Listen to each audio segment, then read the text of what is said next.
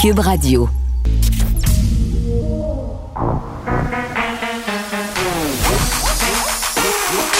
Elle a une opinion sur tous les sujets. Pour elle, toutes les questions peuvent être posées.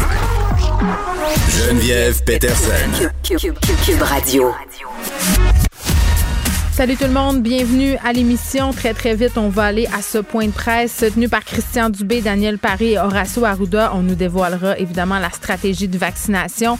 On va étendre la vaccination à la population générale. Comment ça va se passer, la prise de rendez-vous. Qui va pouvoir prendre rendez-vous? Quand euh, paraîtrait-il qu'on va baisser euh, par cinq ans euh, au niveau des tranches d'âge? Il y en a qui va falloir qu'ils attendent bien bien longtemps. On y va tout de suite.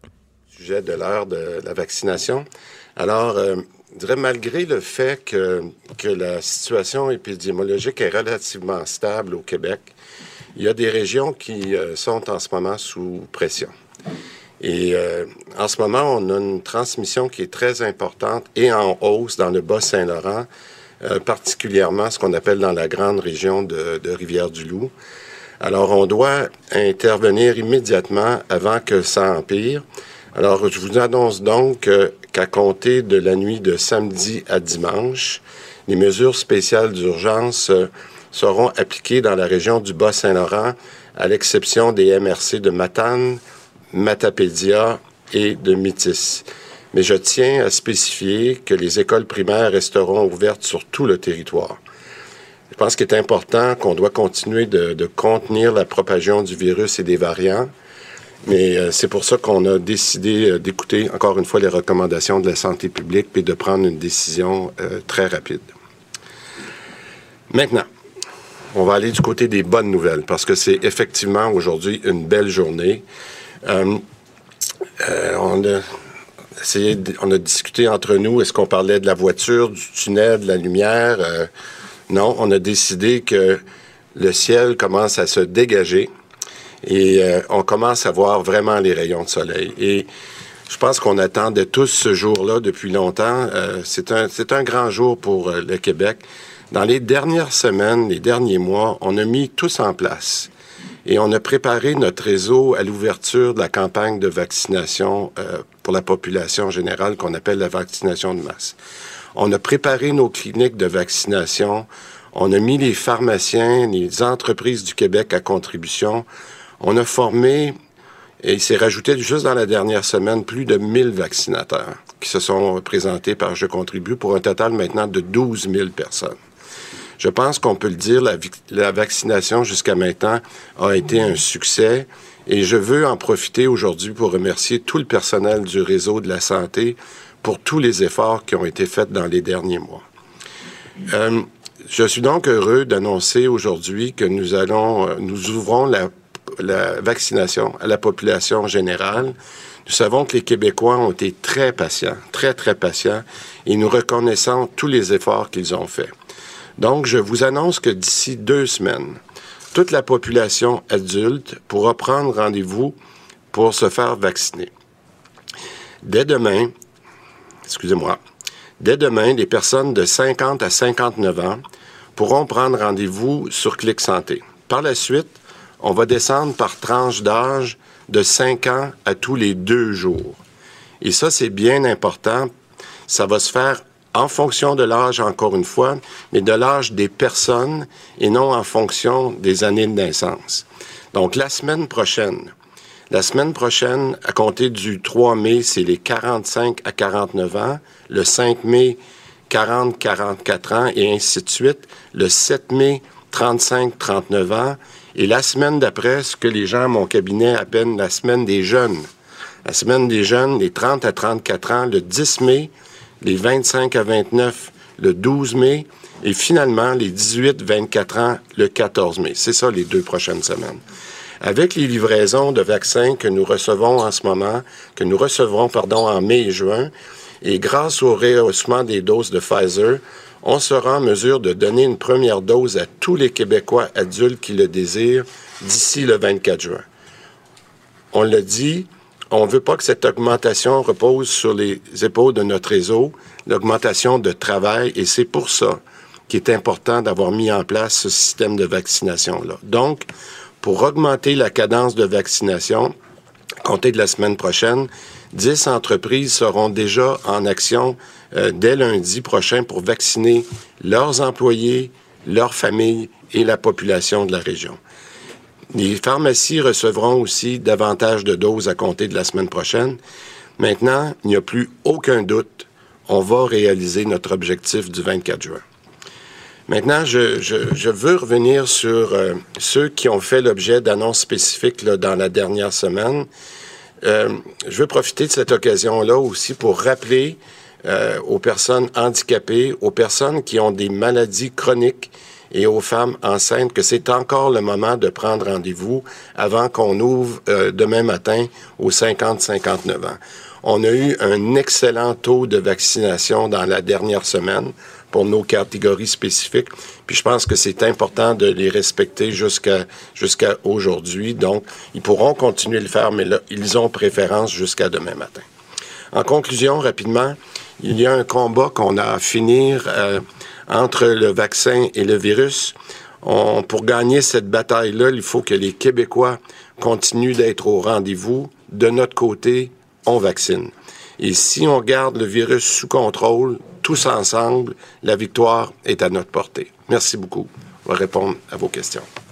Bon, évidemment, euh, ce sont d'excellentes nouvelles annoncées par Christian Dubé concernant euh, l'ouverture de la vaccination à la population générale. je vous disais précédemment qu'on descendrait par cinq ans euh, de tranche d'âge. Donc, d'ici deux semaines, toute la population adulte du Québec qui le veut Hein, pourra prendre rendez-vous pour se faire vacciner. Ça commence dès demain pour les 50 à 59 ans. Et après ça, à tous les deux jours, on va descendre par tranche d'âge de 5 ans. Je n'ai retenu deux parce que ça a défilé très, très vite. Évidemment, on va revenir euh, sur tout ça avec Vincent tantôt. pour le, les gens qui ont entre 40 et 44 ans, ce sera le 5 mai. Et ça m'a beaucoup fait rire qu'on appelle la semaine du 10 mai la semaine des jeunes. Donc, ce sera pour les 30 à 34 ans, à compter du 10 mai, vous pourrez vendre, prendre pardon, rendez-vous pour la vaccination. Et vraiment, là, on n'a plus aucun doute, c'est ce que soulignait Christian Dubé. On va réaliser notre objectif du 24 juin. Donc, tous les Québécois, les Québécoises euh, qui veulent se faire vacciner pourront l'être d'ici là. Et moi, ça me fait me poser la question pour la deuxième dose. Parce que moi, j'étais surprise quand même hier, quand j'ai pris rendez-vous, euh, quand je suis allée me faire vacciner, pardon. Mon rendez-vous pour ma deuxième dose est à la fin août. Donc, je me disais, hé, quatre mois, c'est quand même assez long. Je sais qu'en ce moment, on tourne autour de ça, trois, quatre mois. Ce qu'on pourrait penser qu'avec euh, la façon dont ça roule en ce moment, on pourrait se permettre d'avoir une intervalle qui serait plus courte entre les deux doses. Euh, moi, je pense que oui. Bon, je vous parlais euh, des dates d'ouverture de la prise de rendez-vous pour la population générale. C'est allé très, très vite. Pour les 45-49 ans, ce sera à compter du 3 mai. Je répète, 40-44 ans, 5 mai. Le 7 mai, ça sera les 35-39 ans. Le 10 mai, semaine des jeunes, 10 à 34 ans. Le 12, 25 à 29 ans. Et le 14 14 mai, ça sera 18 à 24 ans. On pourra aller prendre quelques questions. Rendez-vous, euh, surtout Pfizer comme une horloge suisse pour euh, vous euh, paraphraser, M. Dubé.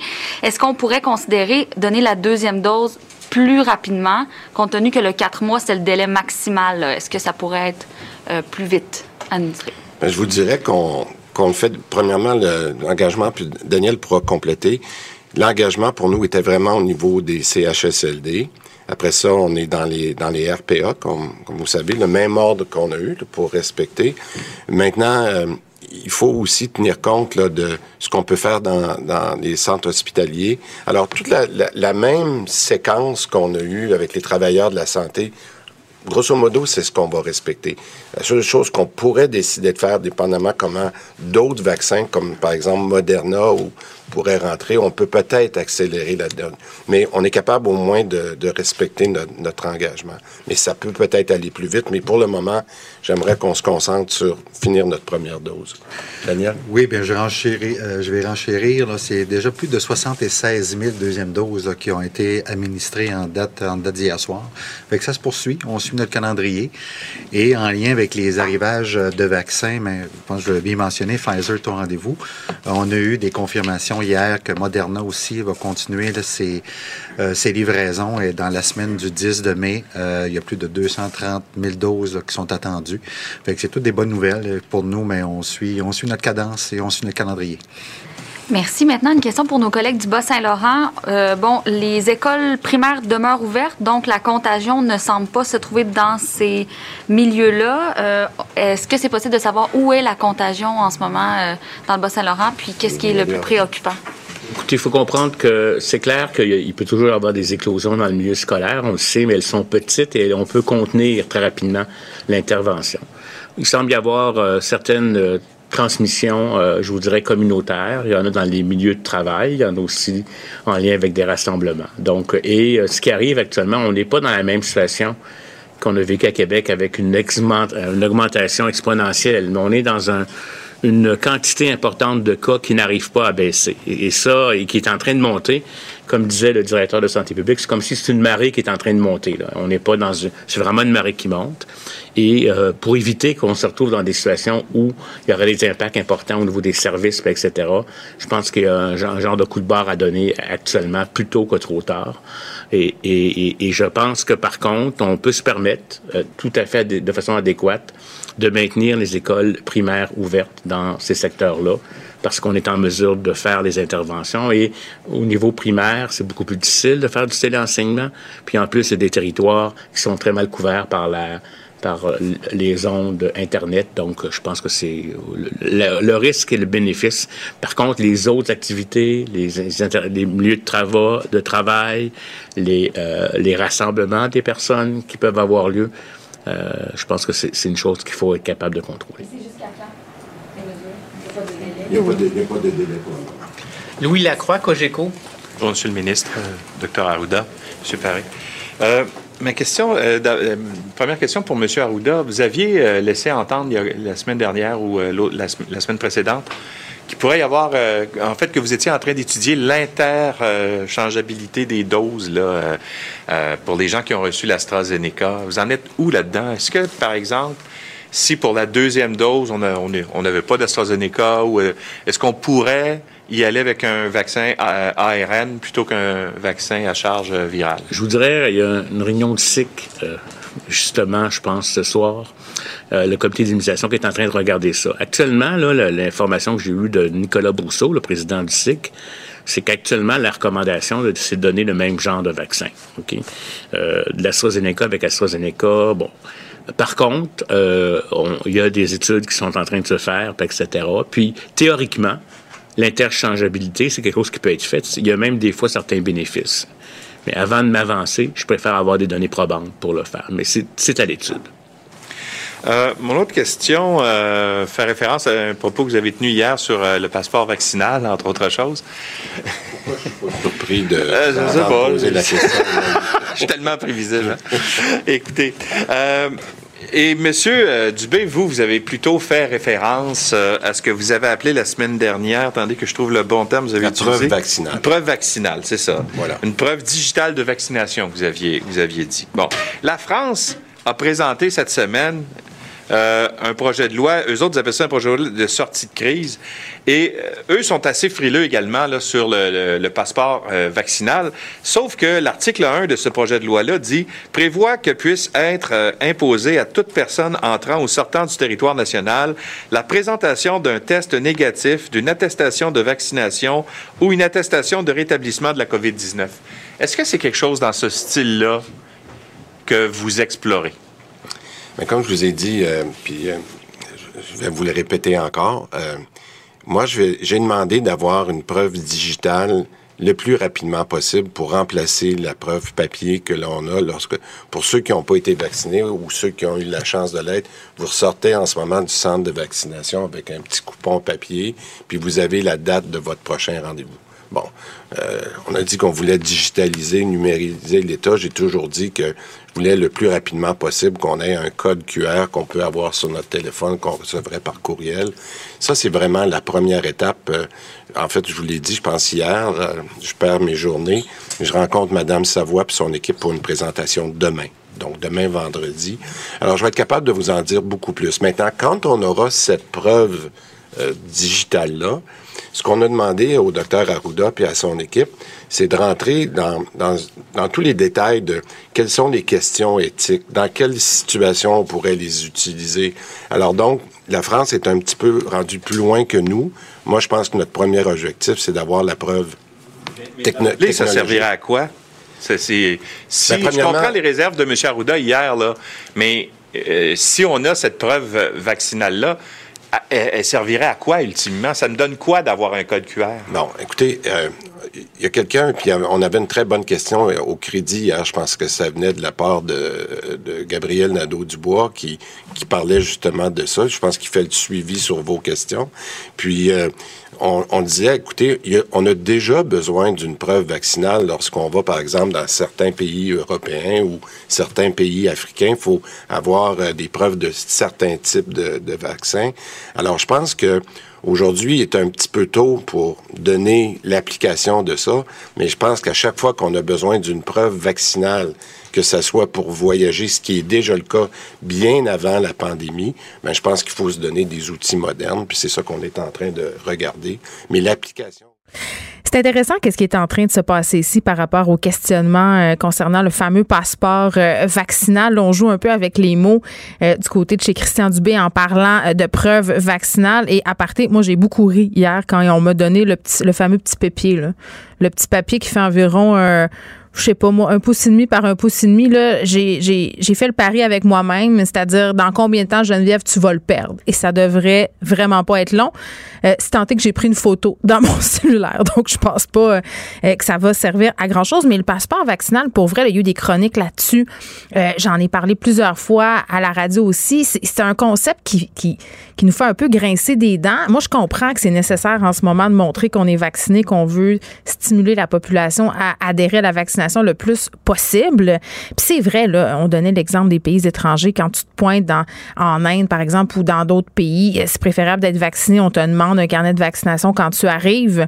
Euh, pour sortir du pays, c'est une chose. Si on exigeait un passeport vaccinal, je ne sais pas, moi, moi comme ressortissante canadienne, exemple, je vais aller aux États-Unis, à la frontière, ils me demandent si je suis vacciné COVID. J'ai moins de problèmes que si on me demande une preuve de vaccination avant d'aller au cinéma, avant d'aller au restaurant, avant d'aller dans un spectacle. Moi, je trouve que là, c'est de l'obligation vaccinale déguisée. On a toujours dit qu'on n'irait pas là, qu'on laissait la liberté aux citoyens de faire des choix, euh, comme on le fait pour d'autres vaccins par ailleurs. La rougeole, la rubéole, il y a des gens qui arrivent à l'école qui sont pas vaccinés, profitent de l'immunité collective. Je dis pas que je trouve ça correct, là. À mon sens, tout le monde devrait être vacciné mais d'imposer un passeport, à mon sens, c'est une obligation déguisée. Et, je vous le dis, là, moi, je, c'est pas très populaire, là, euh, mais je suis pas très chaude chaude à l'idée du passeport euh, euh, vaccinal. Et parlant de vaccins, je veux juste vous dire, parce qu'on a beaucoup parlé d'effets secondaires hier, tout va bien. J'ai même plus mal au bras. Euh, j'ai aucun effet secondaire. Je me suis réveillée cette nuit. Puis, tu sais, c'est drôle quand on reçoit un médicament ou un vaccin, on est un peu en hyper-vigilance. Je me disais, ah, c'est à cause du vaccin que je me, que je me réveille. Ben non. Un petit mot rapidement euh, sur ce qui se passe. Euh, dans le Bas-Saint-Laurent, on a commencé le point de presse en disant que la transmission là-bas est inquiétante. donc, on passe aux mesures spéciales d'urgence dans la nuit de samedi à dimanche, là, sauf pour les MRC de Matani, Matapédia et euh, de la métisse, on va être en mesure euh, spéciale d'urgence, donc ces mesures euh, sanitaires. Par contre, les écoles primaires restent ouvertes, mais vraiment là, du côté du gouvernement, on agit très, très vite. On veut pas se retrouver dans une situation problématique comme on peut le voir dans d'autres provinces actuellement canadiennes. Puis on le sait, avec les variants, ça peut aller très, très vite. Geneviève Peterson. Une animatrice pas comme les autres. Cube Radio. Nicole Gibault est là. Salut, Nicole. Bonjour Geneviève. j'ai envie de te dire que le premier truc dont on va parler, euh, quand j'ai lu ça, Nicole, j'étais contente. J'ai dit, oh ouais, enfin, les gens vont peut-être y repenser à deux fois avant de dire n'importe quoi. Euh, combien de fois, moi, quand j'étais petite, j'ai entendu des gens dans mon entourage traiter des gens ouvertement de tapettes, euh, les insulter sur leur orientation sexuelle? Écoute, c'était monnaie courante. Et là, il y a un homme qui va recevoir 10 000 en dédommagement pour cette fête traitée euh, de tapette, justement, en public par son oncle. Et vraiment, là, cet homme-là qui souhaite inspirer d'autres victimes à dénoncer leurs intimidateurs. Puis par ailleurs, cet oncle-là l'avait pas seulement traité de tapette, là, lui avait dit euh, T'as bien fait de tenter de te suicider. Puis la personne qui a porté plainte, écoute, c'est terrible. Elle dit Moi, je venais de faire mon coming out. Ça m'avait pris tout mon petit change. Et là, je me disais Ça va-tu être ça ma vie? Va-tu falloir que toute ma vie, je me tape des insultes homophobes? Ouais, ben, je vais l'appeler mon oncle, parce que Ben, c'est vraiment, c'est exactement ça. Et moi aussi, euh, écoute, j'ouvre euh, tout ça ce matin très, très tôt, je vois cet article et je fais yes. Ben oui. Enfin, je suis extrêmement contente qu'on mette, puis c'est pas le prix, hein, parce que c'est pas 10 000, c'est pas, d'ailleurs, la personne, la victime là-dedans, le dit très bien, puis je trouvais ça tellement correct que cette personne-là dise, écoutez, c'est pas le 10 000, c'est pas 3 000, c'est pas 5 piastres, tant mieux pour lui, c'est 10 000, là, et que j'espère que le mononcle est solvable. Oui, mais 10 000, c'est dissuasif quand même, Nicole. C'est pas Ben, comme une oui, amende oui, de oui, 200. non, non, c'est- clair que c'est dissuasif. Mais ce que je veux dire, là, le message que lui a passé, la Ouais. victime, pas moi, mais le, le- la victime pense, c'est que ça valait la peine. J'aurais peut-être, tu sais, c'est pas, c'était pas pour ça nécessairement, mais oui, il fallait pour poursuivre, avoir un prix en bout de ligne, puis savoir s'il y avait comme une faute, puis tout. Et, et la décision est tombée. Moi, je m'en réjouis, euh, comme toi, et je pense que comme toute personne qui vit en 2021 et, et qui c'est fini là ces temps-là là on, on arrête là tu sais on peut avoir des idées on peut pen- on aime mieux bon telle chose que telle chose on a des orientations différentes so what? Euh, on a, je suis sûre, dans notre entourage, toi et moi, et plusieurs qui nous écoutent, des amis de toutes sortes d'orientations sexuelles. Mais moi, je Et- trouve que ça devrait même pas être un. Ben oui, moi, je trouve que ça, ça devrait même pas être un enjeu. C'est ce Mais que je trouve? tout, ça c'est- devrait pas. Ben, C'est ce que je trouve fascinant quand je parle euh, avec, avec mes filles? Euh, qui ont 11 et 14 ans. Mon fils est plus jeune, là, il y a 6 ans, donc ces questions-là, euh, c'est pas encore d'actualité pour lui. C'est que la question de l'orientation sexuelle, c'est plus une question, justement. C'est comme si ça allait de soi. C'est plus vraiment une façon Ouais. de se définir. Ils sont dans la fluidité. Mais- Euh, Puis ça, c'est particulier quand même. Là. C'est comme. mais- Oui, vas-y. C'est ça, mais ça, là, c'est correct, mais il reste encore dans, dans le, le, le, le moule, le moule, là, Oui. il en reste encore. Il faut, il faut justement passer à une autre étape. Alors, moi, moi non plus, j'ai pas de problème. Je les vois aller, je les entends, les plus jeunes euh, de, de cet âge-là. Comme, puis aussi, j'en vois, j'en connais, je- j'en écoute, mais on n'a aucun problème avec ça. Là. Mais il en reste, là, il en reste pas mal plus qu'on pense. Là, Ben oui. de gens qui ont encore. Puis là, ben, ça commence. Puis ça, ça commence. Là, ça commence. On en Non, mais petits- beaucoup. des Là. Puis, tu sais, Ah, des, des- fois, euh, tu sais, la phrase. Tu sais, la phrase, je suis pas raciste, mais là, euh, c'est la même affaire Ouais. que quand tu dis, ben, je suis pas homophobe, mais. Tu sais, là. Mais là, là, là, moi, ça, cette On décision-là euh, m'a vraiment, vraiment. Euh, j'étais, je me suis réjouie de voir qu'on a. Puis, tu as raison, 10 000, c'est pas n'importe quoi. Là, se faire condamner à 10 000 piastres pour avoir traité quelqu'un de tapette. Euh, puis, puis, puis cette personne-là, on le rappelle, là, bravo, euh, parce que c'est pas facile. Là. Il le dit, il était en dépression, c'était pas évident, il venait de sortir. Euh, de, de, tu sais, il fallait qu'il assimile. Puis il disait, tu sais, ce qui m'a frappé aussi, il dit. Mais mon Dieu, comment je vais faire? Je pense, je pense que je vais le nier parce que si un membre de ma famille est capable de me faire ça, comment la société va me recevoir Ben, clair. ailleurs? C'était. Mais en tout cas, il y a du courage énormément. Puis je pense qu'il mérite Dissuasif. cette décision, cette décision-là. Dissuasif, euh, ça va faire euh, école et peut-être que les Oui. gens vont y repenser à deux fois. Euh, hier, on se parlait du travail très difficile euh, des travailleurs sociaux de la DPJ, là, parce que, bon, il y a des rapports euh, qui vont être remis cette semaine, puis souvent la DPJ est pointée du doigt, mais je pense qu'il faut jamais perdre de vue là, que les gens qui travaillent à la DPJ, en grande majorité, sont pleins de bonne foi, veulent faire leur travail. Et là, on parle euh, d'une psychoéducatrice à la DPJ qui a été séquestrée alors qu'elle tentait de trouver une solution à une situation familiale tendue. C'est le père de famille qui lui a dit euh, ben écoute, je t'enferme là jusqu'à temps que tu trouves une solution à mon problème. C'est quand même assez terrible.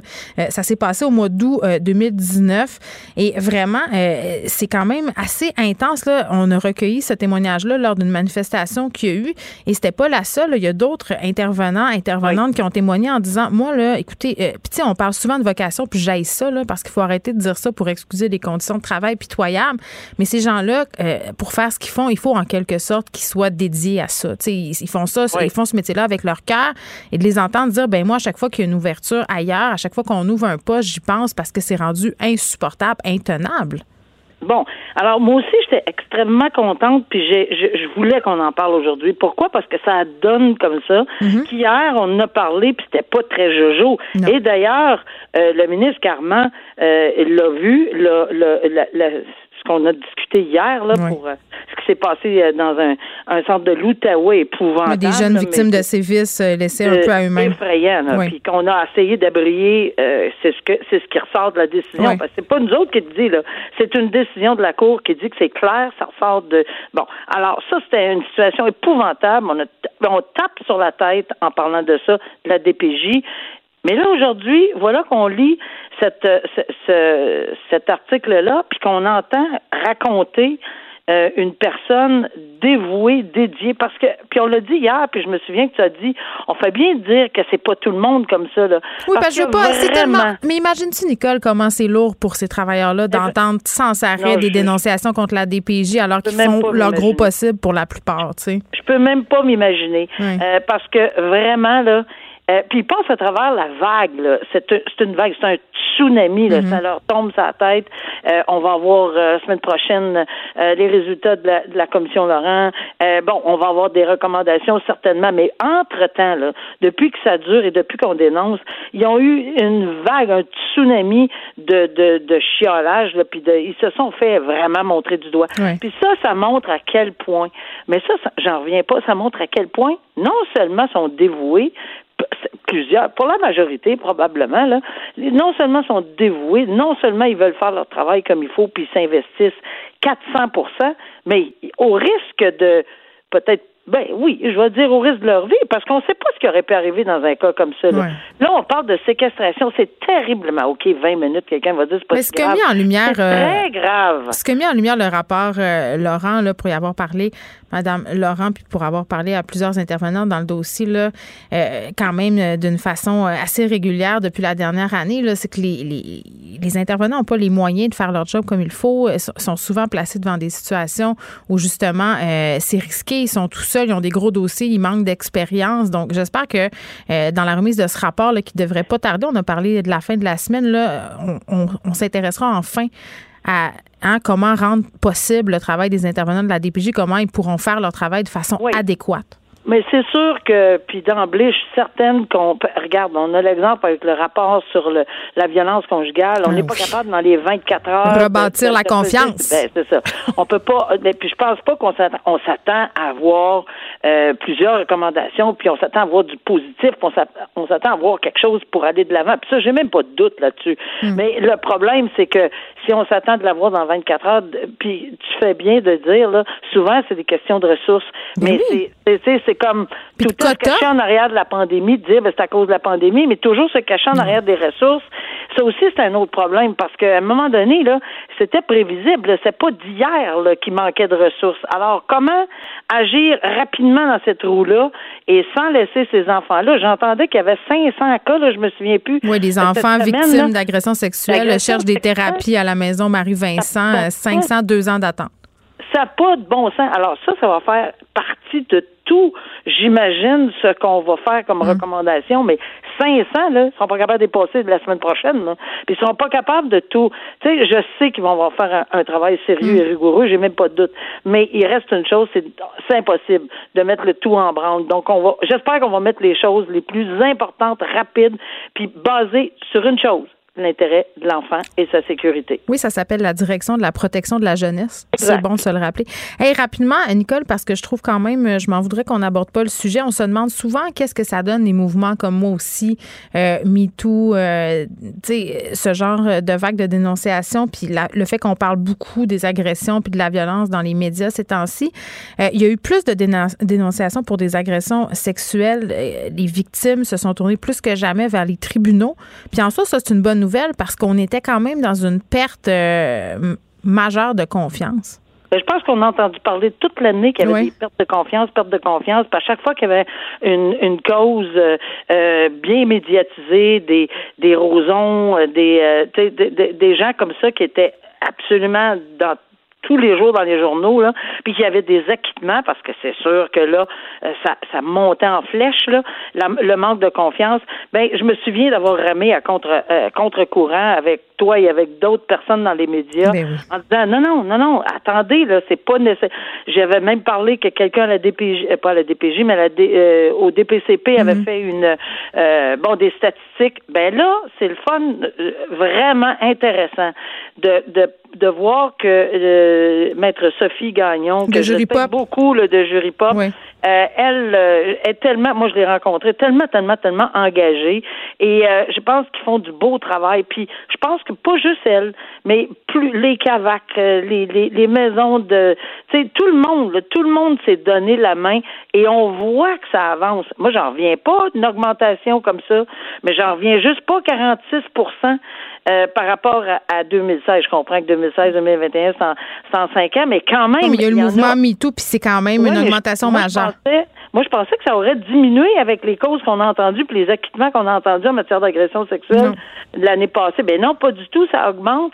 Et euh, puis c'est bon de, de répéter que oui, c'est dur. Oui, c'est un choix personnel. Puis je pense que euh, on le répète, puis on le répétera jamais assez. Hmm. Mais souvent, on a des témoignages de ces victimes-là qui disent que j'ai trouvé ça dur, mais ça valait tellement, mais tellement la peine. Puis il y a juste une façon de les condamner, d'avoir un casier judiciaire. Et si ça arrive jusque-là, évidemment, parce qu'ils sont présumés innocents jusqu'à preuve du contraire, mais si ça arrive là, il y a juste une façon. C'est par les tribunaux, c'est pas par les médias sociaux, même si on trouve ça bien intéressant, mais ça donne pas de casier, puis ça fait absolument rien d'autre. Ça ouvre la porte souvent malheureusement à des poursuites. On l'a vu là, dans, dans, dans, d'autres cas. Dans la saga de Dis son nom, qu'on continue à suivre par ailleurs cette liste-là qui, a, qui a été, euh, mon Dieu, qui a subi une cure d'amaigrissement, c'est ce que je dirais. Des gens ont retiré des noms par peur de poursuite.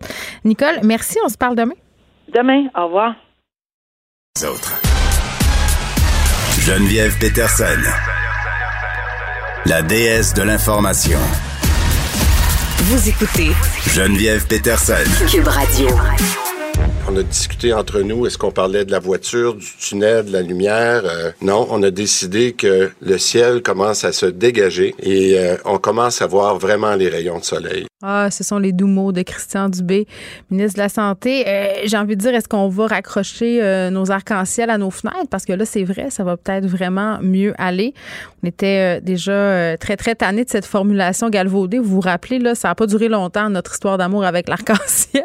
Mais là, peut-être qu'on aura envie de la ressortir des boulamites. On a eu des annonces quand même très, très encourageantes. Aujourd'hui, vaccination ouverte à tous d'ici deux semaines. On a des projections aussi où il y a des endroits où c'est préoccupant. On va parler de tout ça avec le docteur Jocelyne Sauvé, qui est médecin spécialiste et vice-présidente associée aux affaires scientifiques à l'Institut national de santé publique du Québec. Docteur Sauvé, bonjour. Bonjour. Bon, on va commencer euh, par les bonnes nouvelles. Cette vaccination qui s'ouvre massivement à tous euh, dès demain, en fait. Euh, on pourra vacciner tout le monde dans toutes les catégories d'âge d'ici deux semaines. Ça, c'est une excellente nouvelle pour contrer la propagation. Là, ça allait bien, mais là, ça va encore mieux aller. Oui, absolument. La, la, vaccination, dans le fond, c'est notre arme ultime pour contrer la hmm. propagation de la maladie. Puis il faut, il faut quand même garder en tête parce que moi, je me suis fait vacciner hier, puis même tantôt, je me surprenais à dire Oh mon Dieu, là, je suis vaccinée. On dirait que je sens que je suis un peu plus en sécurité, mais non. Et ça va prendre au moins trois semaines avant que ça se fasse sentir, un, sur notre immunité collective et deux, dans les chiffres. Absolument, absolument. Le vaccin prend effectivement deux à trois semaines avant mm. d'avoir sa pleine efficacité. Et ce qu'il faut savoir, c'est qu'il n'y a aucun vaccin qui est efficace à 100 Donc, ce vaccin-là, on pense que son efficacité est autour de 85 pour une première dose. Quand les gens seront vaccinés avec une deuxième dose, ça fait augmenter l'efficacité du vaccin.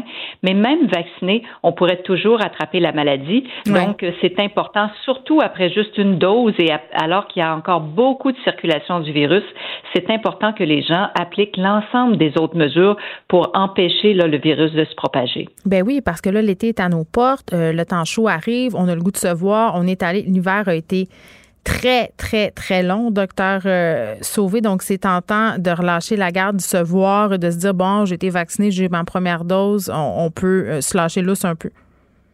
Absolument. C'est sûr que c'est une tendance naturelle, mais on, invite vraiment les gens à être prudents. Il y a plusieurs raisons pour ça. On a parlé de, euh, du fait que ça prend quand même quelques semaines avant que l'efficacité soit à son, à son maximum.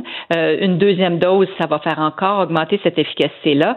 Mais pour l'instant, on n'a pas de, de preuves mm. solides que le fait d'être vacciné vous empêche d'attraper la maladie, même sans symptômes, et vous empêcherait, euh, on n'a pas de, de on n'est pas certain que ça va vous empêcher de transmettre le, virus. Donc, comme il y a encore une forte proportion de la, de la population qui n'est pas vaccinée, il faut vraiment, vraiment être très prudent parce qu'on pourrait, même si on est vacciné, on pourrait contaminer quelqu'un de proche de nous, quelqu'un euh, qui n'a pas pu se faire vacciner, un enfant qui n'est pas vacciné. Donc, ça, c'est toutes des choses qui sont possibles. Mais, docteur Sauvé, vous me dites ça, puis en même temps, je lis, il y a de l'information ailleurs qui circule, puis pas de l'information euh, de n'importe quoi. Le docteur Carnian, entre autres, euh, euh, qui dit bon, il y a des études récentes qui démontrent qu'avec deux doses de vaccin, on serait moins à même d'attraper la COVID, moins à même de la transmettre aussi. Moi, hier, quand je suis allée me faire vacciner avec Pfizer, on m'a dit que c'était 90% de protection avec la première dose au bout de trois semaines.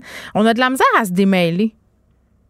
Oui, mais c'est parce que les études actuellement, ce qu'on sait, c'est que le vaccin protège contre la maladie grave et contre les décès. C'est ça. On le sait, quand on parle d'une efficacité deux doses à 90% c'est une efficacité contre la maladie grave. Ça ne dit pas efficace contre une possibilité de quand même l'attraper et de le transmettre. Et ça, ces études-là sont pas encore complètement concluantes.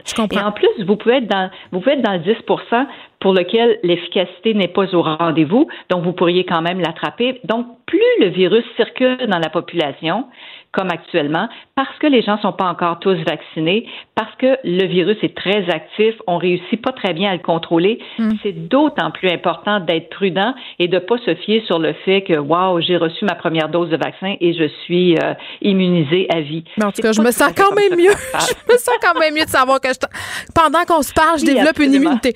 Euh, L'INSPQ a présenté des projections aujourd'hui. Euh, là, tantôt au point de presse, on nous parlait de la région du Bas-Saint-Laurent. On nous a parlé de la région euh, de la Naudière aussi. Quelles régions, justement, sont à surveiller là, au niveau des cas et des hospitalisations aussi? Ben, actuellement, il y a quelques régions où on voit que les cas fluctuent beaucoup. Euh, il y a euh, dans le coin de, du euh, le Bas-Saint-Laurent, effectivement, ils sont passés en, en, mesure rehaussée. Mm-hmm. Il y a le coin du Saguenay-Lac-Saint-Jean. pour les autres régions, mais ça fluctue un peu à la hausse, à la baisse dans le coin de l'Estrie. oui, la Naudière, il y a des, des, il y a des endroits où c'est un petit peu plus actif. Donc, sur le territoire québécois, il y a quand même des, des secteurs. Parfois, c'est une municipalité, parfois c'est une MRC. Il y a des secteurs où ça bouge encore. Puis, comme il n'y a pas de il n'y a pas de barrière et il n'y a, pas de frontière à un virus.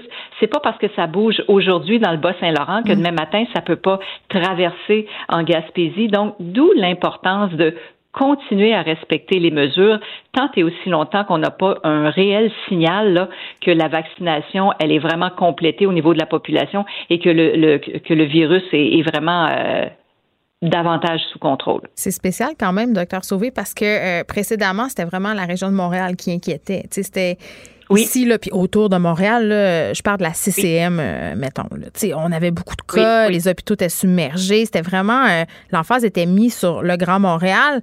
Là, euh, c'est moins ça. On parle beaucoup des régions, les régions qui passent en, orange, en rouge.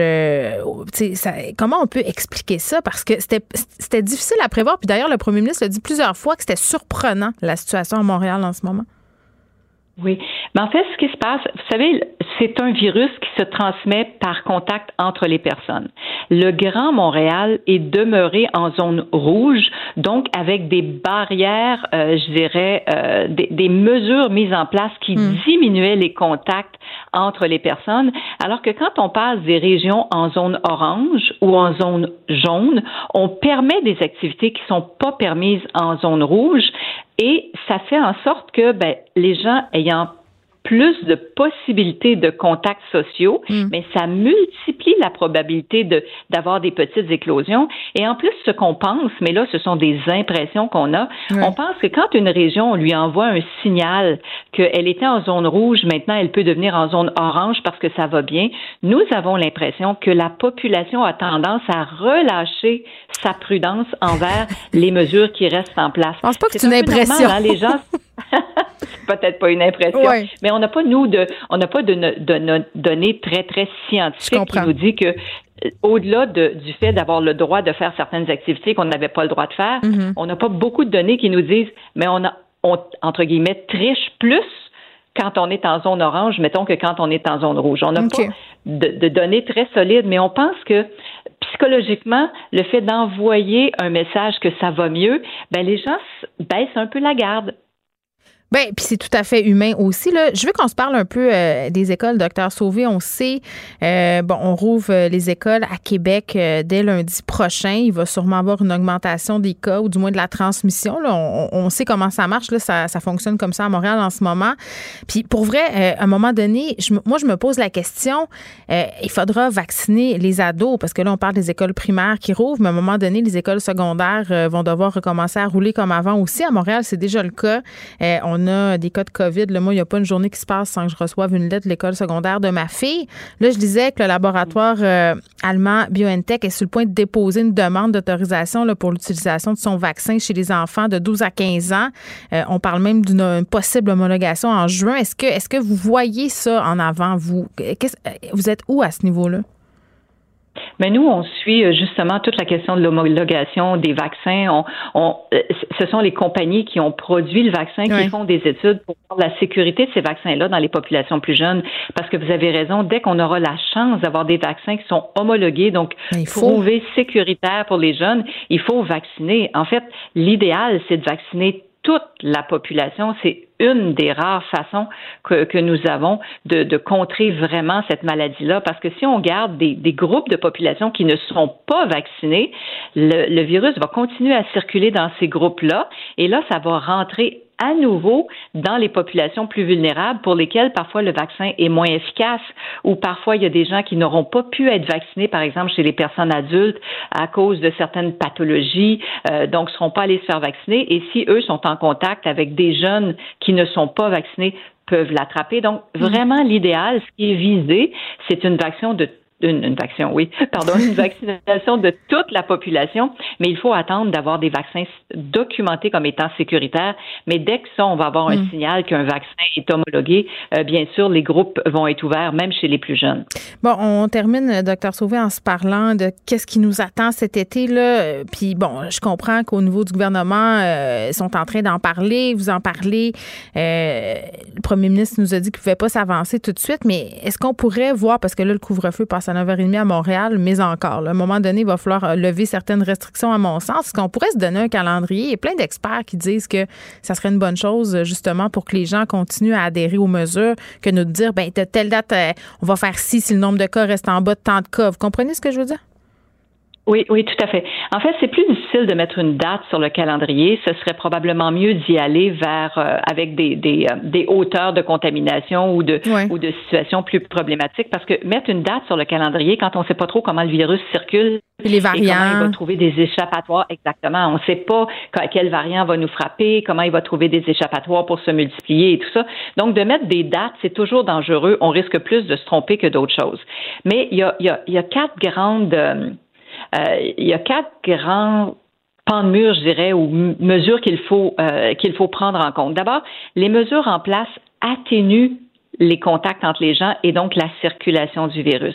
Donc ça, c'est une première chose. On, doit voir est-ce que les mesures en place sont efficaces, est-ce que la population adhère à ces mesures-là? Mais une fois qu'on veut relâcher les mesures, il faut rapidement évaluer est-ce que ça fait en sorte que le virus se remet à circuler? C'est pour ça qu'on mise beaucoup, beaucoup, beaucoup sur la vaccination, parce que la vaccination, elle, elle est efficace, elle est reconnue efficace, et quand il va y avoir une forte proportion de la, population qui va être vaccinée, mm. on va pouvoir relâcher les mesures. Mais à quel moment est-ce que la, la combinaison de efficacité vaccinale versus toute transmission du virus dans la population versus éclosions qui sont présentes ou pas, c'est un tableau assez complexe à analyser. Et donc, c'est pour ça, mm. je pense que le gouvernement ne veut pas s'avancer sur une date, ni même sur des niveaux, parce que si on dit, par exemple, ah, ben, si on passe en, bas de 5 cas par 100 000 de population, là, les gens regardent ça, puis, ah oui, oui, dans notre région, euh, hier, on est passé en bas de 5 par 100 000 de population. Oui, mais ça faut donner un cycle ou deux au virus pour se propager. Mm. C'est pas parce qu'on a en bas de 5 personnes par 100 000 qui sont détectées, qu'il n'y a pas des gens qui ne vont pas se faire détecter et ça ne veut pas dire que le virus circule pas.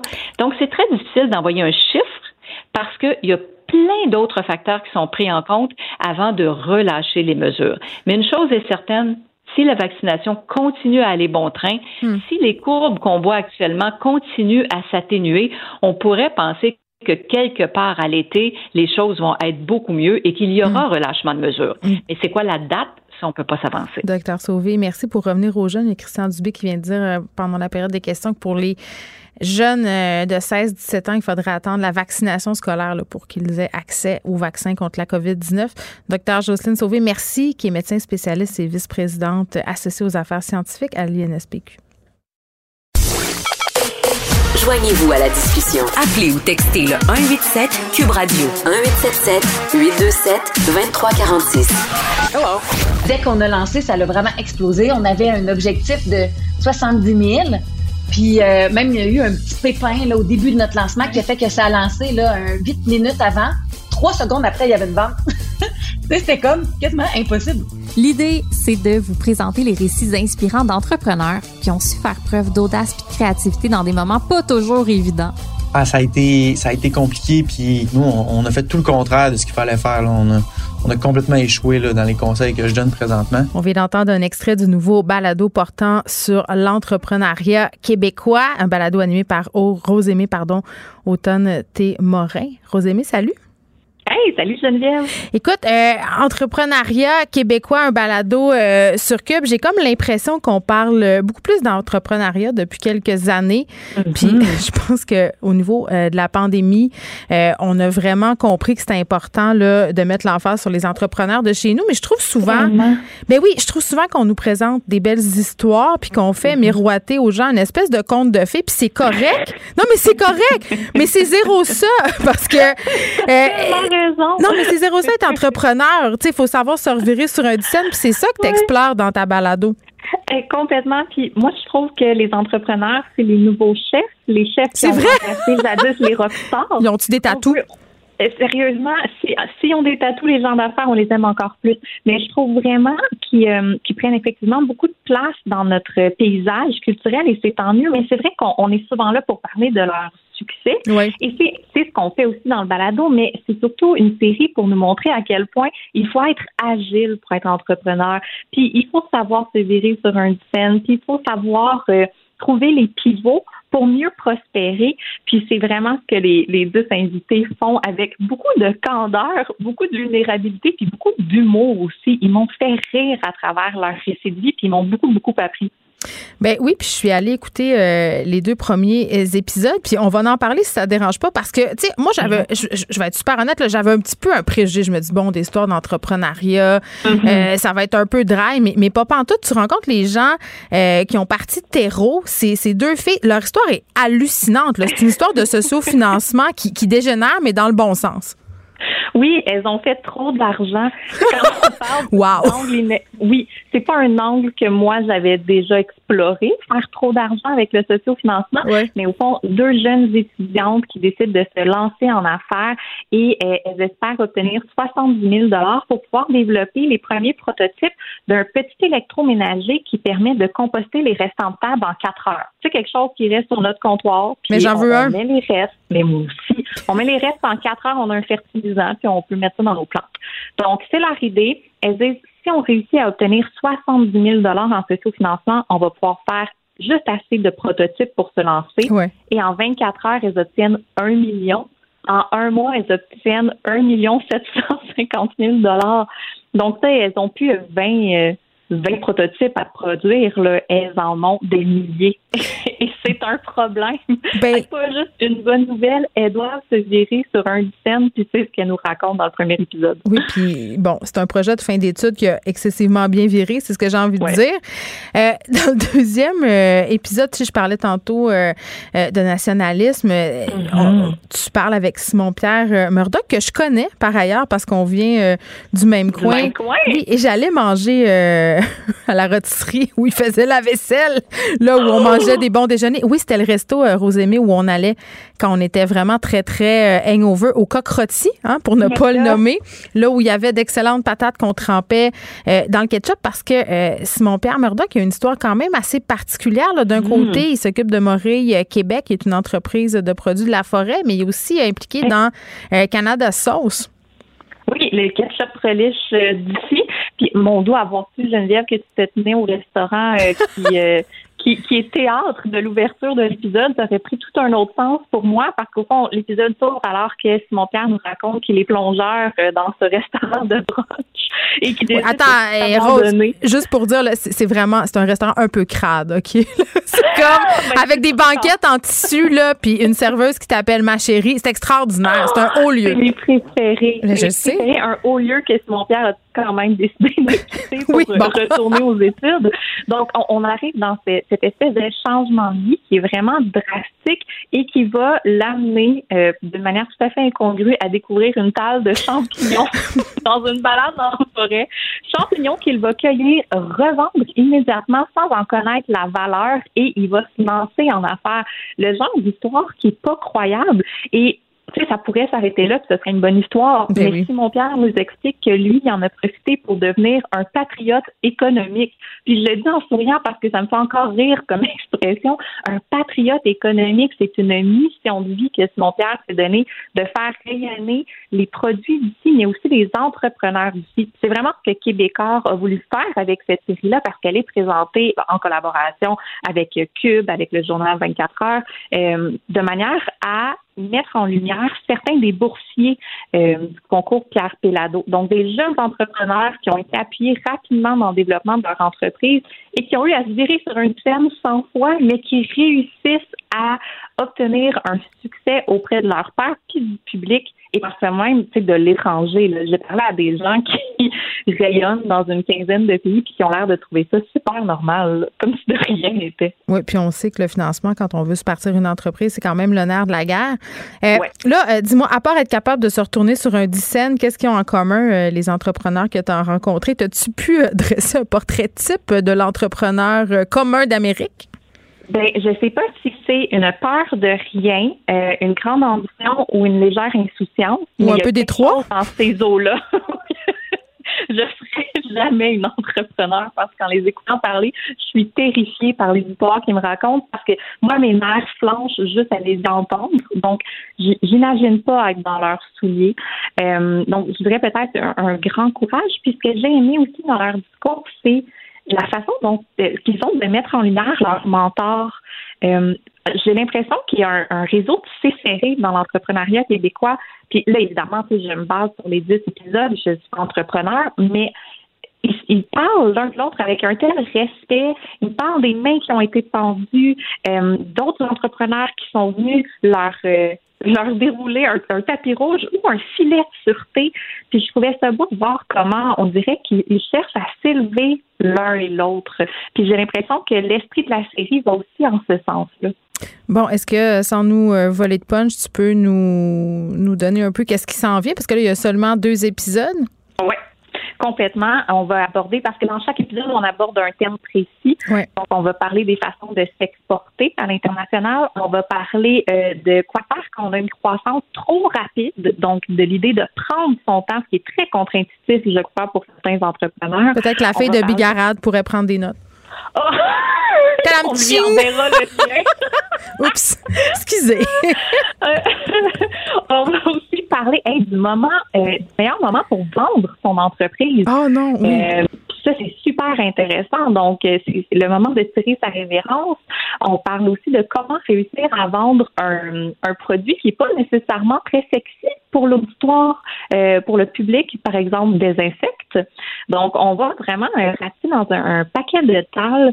Puis, ce que je trouve le fun avec l'idée d'y aller par thème, c'est que je crois qu'on peut vraiment inspirer non seulement les entrepreneurs qui sont déjà en action, mais les gens qui pensent à se lancer en affaires. Donc, si on s'intéresse pas, mettons, au milieu des technologies, puis là, si toi, tu es en agroalimentaire, tu ne trouveras pas ton compte. On parle de grands enjeux qui touchent un paquet de champs d'action. Donc, je pense qu'il y a vraiment de quoi donner un petit élan aux gens qui ont une bonne idée puis qui qui cherchent euh, de quoi mm. la concrétiser. Oui, puis ce sont euh, des vraies histoires, puis ce sont les meilleures histoires, les vraies histoires. Puis je t'entendais dire à la blague dans une des balados que tu voudrais acheter les droits pour le film. Je pense qu'on pourrait faire des films avec plusieurs de ces histoires-là. Rosémie Otante-Morin, merci. Ça s'appelle Sur un scène et c'est disponible sur le site de Cube Radio. Pour elle, une question sans réponse n'est pas une réponse. Geneviève Peterson. Cube Radio. On peut l'entendre régulièrement à l'émission d'Antoine Robitaille. Elle co-anime la balado euh, Les Bulletineuses. Je sais jamais s'il faut dire la balado ou le balado. Je veux dire podcast. je me ferai pas d'amis par avec la loi 101. Mais j'avais bien envie euh, de la recevoir à l'émission pour jaser un peu. Sophie Villeneuve est là. Salut Sophie. Allô, Geneviève? Bon, Sophie, l'une des bulletineuses à Cube Radio, cofondatrice et vice-présidente de Catapulte Communication. Euh, on voulait se parler de deux sujets aujourd'hui. Un qui fait la une du Journal de Montréal. Puis je dois dire que quand j'ai vu la photo, j'étais comme un peu, euh, bon, dubitative. J'étais carrée de voir euh, des photos de monde qui engraisse un peu partout, comme si c'était. ben, c'est vrai, comme si c'était la même affaire. Là, on parle des Québécois qui ont pris du poids pendant la pandémie. Ouais, on est deux à être dubitatives euh, et à se demander si euh, réellement c'est encore opportun en 2021 de parler de prise de poids. Ben oui, parce que euh, tu sais, je sais pas si tu te rappelles, mais l'an passé, quand on a commencé le confinement, tout à coup, là, au bout de deux, trois semaines, je te dirais, bon, après les vidéos de pain, là, et euh, oui, et tous les tutoriels de, recettes, il y, a eu une nouvelle vague qui s'est euh, qui s'est créée sur les médias sociaux, puis c'était la vague du bien-être, du fitness. Et là, tout à coup, en tout cas, moi, sur mon sur mon feed à moi, il y avait toutes sortes de publications où on me disait, hey, là, euh, si tu veux pas prendre du poids pendant la pandémie, fais du sport, fais de l'exercice. J'avais l'impression que je devais performer mon confinement. Oui, performer, puis tu sais, performer au sens euh, de, de, des règles qu'on s'impose, plutôt que de retrouver une forme de plaisir qui nous a été enlevé sous plusieurs formes dans la dernière année. Là. On va se le dire, nos vies sont régies un peu dans un horaire. Là. Pardonnez-moi l'emprunt à l'anglais, mais work hard, play hard. On a le droit ici euh, de faire des emprunts à l'anglais euh, dans, dans ce show-là, Sophie. C'est pas comme dans celui d'Antoine. avec Antoine, il m'aurait fait des gros yeux. Non, non. Mais euh, on travaille fort, puis en contrepartie, ben on voyage, euh, euh, on sort, on a des soirées avec des amis. Puis là, oups, avec la pandémie, on pêche tout ça. Puis ce qui nous reste comme plaisir, puis comme bonheur, ben c'est de manger, puis de prendre un peu de vin, puis de, de, de, savourer autour de ça. Un peu beaucoup, ouais, non, OK. Pour être 100% honnête, un peu beaucoup. Moi, je, je me suis transformée en une autre personne. Tu sais, avant, c'est vrai que j'avais une vie sociale quand même assez très remplie, mais maintenant, comme notre seul plaisir, c'est manger, on dirait qu'à 8h30, 9h le matin, je commence à penser au souper. Tu sais, je me dis, OK, qu'est-ce qu'on pourrait faire? Là, je texte mon chum, OK, t'as-tu pensé à ça? Puis ça devient comme notre seul événement. Fait que c'est vrai qu'à un moment donné, en tout cas, moi, je l'ai vu, là, pour vrai, euh, dans mon pantalon, là, mettons que je suis plus serrée que l'année passée, puis ça me dérange. J'aimerais ça que ça me dérange pas, mais c'est pas vrai. Je serais hypocrite de dire que ça me dérange pas. Je, je, te rejoins là-dessus. Mais tu sais, moi, j'ai trouvé une, espèce de solution. J'arbore le legging, donc on le sent moins dans le pantalon. Oui. Mais pour dire la vérité, tu sais, la contrepartie, ajouter un peu de sport, ça vient créer un équilibre. Bon, tu sais, j'en suis, mais il faut pas non plus se sentir outre mesure coupable de ça parce que justement cette notion de plaisir là elle a besoin de revenir. Puis regarde tu sais en le préparant en le prévoyant avec ton chum ben tu retrouves quelque chose de, de sain d'équilibré de une notion de d'avoir envie de se réunir autour de la table aussi. Euh, même si on est en petit groupe en petit groupe famille ben mm. tu sais c'est quand même quelque chose d'important. Donc il faut arrêter de de d'avoir honte de ça puis euh, de de, de d'exagérer par rapport à la prise de poids. Quelques, quelques livres en trop à cause d'une pandémie mondiale, je pense que c'est pas dramatique. Oui, mais si je regarde euh, l'étude en question, là, on me dit, euh, bon, les femmes ont plus engraissé que les hommes. Euh, les femmes à 39,6% qui ont pris entre 6 et 10 livres. Les hommes, 38,9% euh, d'entre eux ont pris entre 6 et 10 livres aussi. Euh, bon, c'est pas un très grand écart au niveau des pourcentages, mais je me demande à quoi ça sert de nous parler de ça. honnêtement, je me pose vraiment la question. C'est quoi le but? Est-ce que c'est euh, d'attirer notre attention sur le fait qu'un poids santé, supposément, c'est meilleur pour nous? Qu'est-ce qu'on essaye de faire par des, par des études comme ça? C'est ça que je comprends pas. Il me semble que parler de poids en 2021, c'est out. C'est out, puis la tendance aussi à être maigre à tout prix, là, il y a le poids santé, soit, mais. Mais c'est le poids de chacun. Tu fais bien de le dire. On n'a pas tous le même poids santé. Exact, c'est le poids de chacun. Puis, tu sais, moi, dans la vie, même si je voulais peser 120 livres, ça n'arrivera jamais. Puis, j'ai décidé, il y a de cela longtemps, que ce serait pas un enjeu de mon quotidien. Puis, Mais t'es bonne, je vais prendre tes trucs. Puis c'est quoi?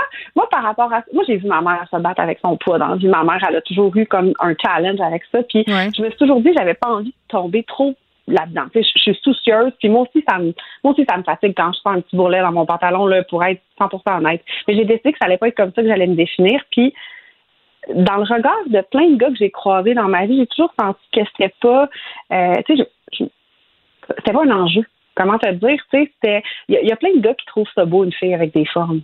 Ouais, mais en même temps, euh, j'ai envie de te dire, Sophie, que le problème, c'est pas, euh, c'est pas avec les gars qu'on l'a, c'est ah. entre nous, avec nous. Avec nous-mêmes. Ah oui, puis entre les filles. Moi, mon chum, il peut me dire 203 fois par jour euh, comment il me trouve magnifique. Si moi, je trouve que j'ai un bourrelet quand je passe dans le miroir, je l'entends pas. Tu comprends-tu? Ça rentre d'une oreille, ça sort par l'autre. Ben, tu vois, c'est là que moi, à un moment donné, j'ai fait la paix avec ça. Puis je réussis à me trouver là. Je pense que les grossesses m'ont aidé par rapport à ça aussi. Moi, enceinte, là, j'étais grosse, puis je me trouvais tellement belle, malgré ces rondeurs-là, qu'on dirait qu'après, j'ai, j'ai apprivoisé ça, puis j'ai décidé de pas capoter. Puis j'ai plein de copines qui capotent avec leur poids, là, puis qui sont minces, puis qui prennent pas un livre, puis qui capotent. Moi, je pense que c'est pas essentiel. Je plaide coupable. mais tu sais, il faut pas en tout cas, moi, je pense qu'une fille va être belle quand elle va se trouver belle. je pense que c'est comme un peu la base de ça, puis d'en revenir à ça. Euh, Mais arrêtons d'en parler publiquement. Ayons donc un discours positif sur le poids, sur la santé, sur le plaisir de manger, au lieu de focuser tout le temps sur Ah mon Dieu, les femmes ont pris entre 6 et 10 livres. Tu sais, je trouve que ça serait beaucoup plus euh, constructif. Tu voulais qu'on parle du malaise Arruda, euh, en fait, le Arruda Roberge Gate. Moi, c'est comme ça que je l'appelle. Ah oui, ah oui, ben t'as as raison de l'appeler comme ça parce que, bon, en fait, tu sais, c'est où appelons-le aussi la longue liste de gens contre le ministre Robert. Jean, c'est Jean-François Robert envers et contre tous. Puis là, le seul qui le défend, c'est, le premier ministre. Il n'y a comme pas trop le choix. non, ben, il n'y a, plus le choix. Puis en même temps, Jean-François Robert, c'est un proche de François Legault depuis longtemps. C'est un de ses fidèles. Puis François Legault a ça comme caractéristique. Il est très loyal. Mais c'est difficile pour euh, Jean-François Robert. Et là, tu sais, il a mis la santé publique dans l'embarras. Puis il y a toute une notion de Mais qu'est-ce qui s'est passé, hein, exact? C'est quoi qui s'est passé hier exactement? Ben, en fait, hier, on était en étude de crédit à l'Assemblée nationale. Ok, L'étude de crédit, ça suit le budget. Dans le fond, on va fouiller dans les livres des dépenses du gouvernement. Donc, les partis d'opposition interrogent le gouvernement. Hier, c'était les crédits du premier ministre, du Conseil exécutif, donc mhm. le ministère du premier ministre. Et euh, les porte-paroles d'opposition ont posé différentes questions au premier ministre par rapport à ça. Puis il y a Manon Massé qui, qui est venu beaucoup insister. Euh, puis il y avait les crédits en santé aussi. Et le docteur Arruda a répondu à différentes questions. Et là, on l'a remis, euh, on lui a remis les affirmations de Jean-François Roberge qui disait par rapport aux purificateurs d'air que des vérifications avaient été faites avec la santé publique, ce qui n'était pas le cas. Le docteur Arruda nous l'avait déjà dit il y a quelques temps. Euh, et là, bon, on l'a réaffirmé. Puis le docteur Arruda qui dit on veut pas que la, la, crédibilité de la santé publique soit affectée par des affirmations comme celle-là. Moi, je trouve ça profondément malaisant. Ben, pour un ministre. Ben oui, effectivement, ce l'est. Euh, puis à un moment donné, on se demande euh, combien de temps il va rester à M. Roberge au bout du compte, parce que le premier ministre, tu le dis, c'est un des seuls euh, qui lui qui l'appuie encore. mais j'ai l'impression que c'est un appui d'apparence, parce qu'on n'a pas le choix, parce qu'on veut sauver la face si je regarde dans ma boule de cristal, moi j'ai l'impression qu'au mois de juin, ça va être la fin euh, du tour à l'éducation euh, pour Jean-François Roberge. Mais pourquoi il revient jamais en arrière, M. Roberge? Parce que c'est l'une de ses caractéristiques, je trouve, de jamais reconnaître des erreurs, de toujours aller de l'avant, de toujours jouer sur les mots. On l'a vu dans le dossier de la ventilation, de l'aération dans les écoles. Euh, il y avait des chiffres en pleine face, des scientifiques levaient des drapeaux en disant Hey, écoutez, là, ça n'a aucun sens. Puis il persistait, il signait, il s'en tenait à ce qu'il avait dit. C'est comme alors que M. Legault, lui, complètement différent, incapable de même s'excuser, de revenir en arrière, de dire je me suis trompé, c'est pas ça que je voulais dire. Lui, c'est complètement l'opposé. Oui, grande humilité de la part de François Legault. Puis Jean-François Robert, si j'utilise une expression bien de chez nous, Geneviève, d'après moi, il y a toute une tête de cochon. Oui, une expression du Saguenay, mais québécoise, je pense. Oui, oui, moi, ma mère, elle disait une tête de nœud. Ah oui, oui, aussi, euh, oui, celle-là aussi, elle, est très bonne, elle peut s'employer. Non, il a l'air d'avoir une tête de cochon pour un gros ego. Là. Tu sais, quelqu'un qui refuse de reconnaître ses torts, là, moi, puis en politique, c'est jamais payant. En politique, quelqu'un qui s'entête, là, au bout du compte, il gagne jamais. Ben non, il gagne jamais. Puis il a l'air un peu de M. Legault euh, quand il se persiste et signe avec ses maternelles. Quatre ans, mais encore une fois, c'est une affaire d'éducation. Tu vois, on est dans le même dossier. Donc, j'ai hâte de voir euh, si tu auras raison avec ta boule de cristal en juin.